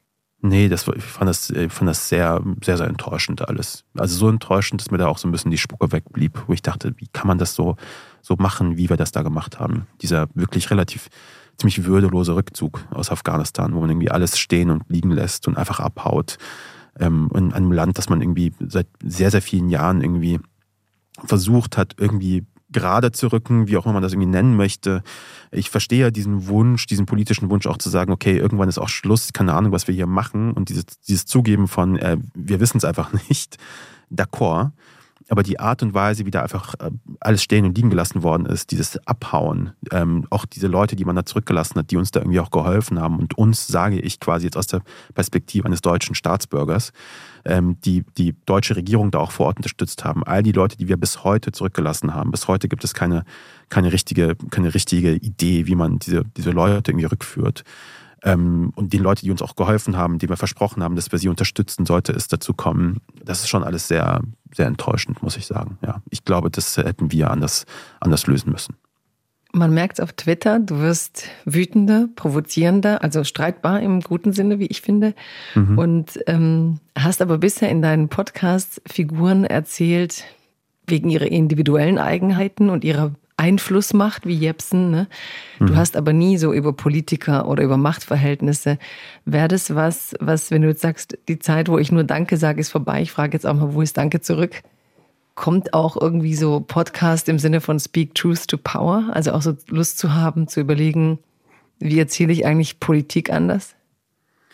Ähm, na klar, also ich denke da ständig darüber nach. Ich glaube, wenn der richtige Stoff da ist, die richtige Idee, ich glaube, da haben wir jetzt schon so ein, zwei Gespräche, die wir jetzt gerade führen, finde ich schon gut. Ich finde auch vor allem wichtig, da irgendwie eine Art von Fortschritt auch zu, zu sehen, auch in der eigenen Arbeit ja auch. Also ich habe jetzt ganz viel diese Geschichten erzählt, wie du gerade gesagt hast, irgendwie über diese einzelnen Personen, an denen entlang man irgendwie was anderes erzählt hat.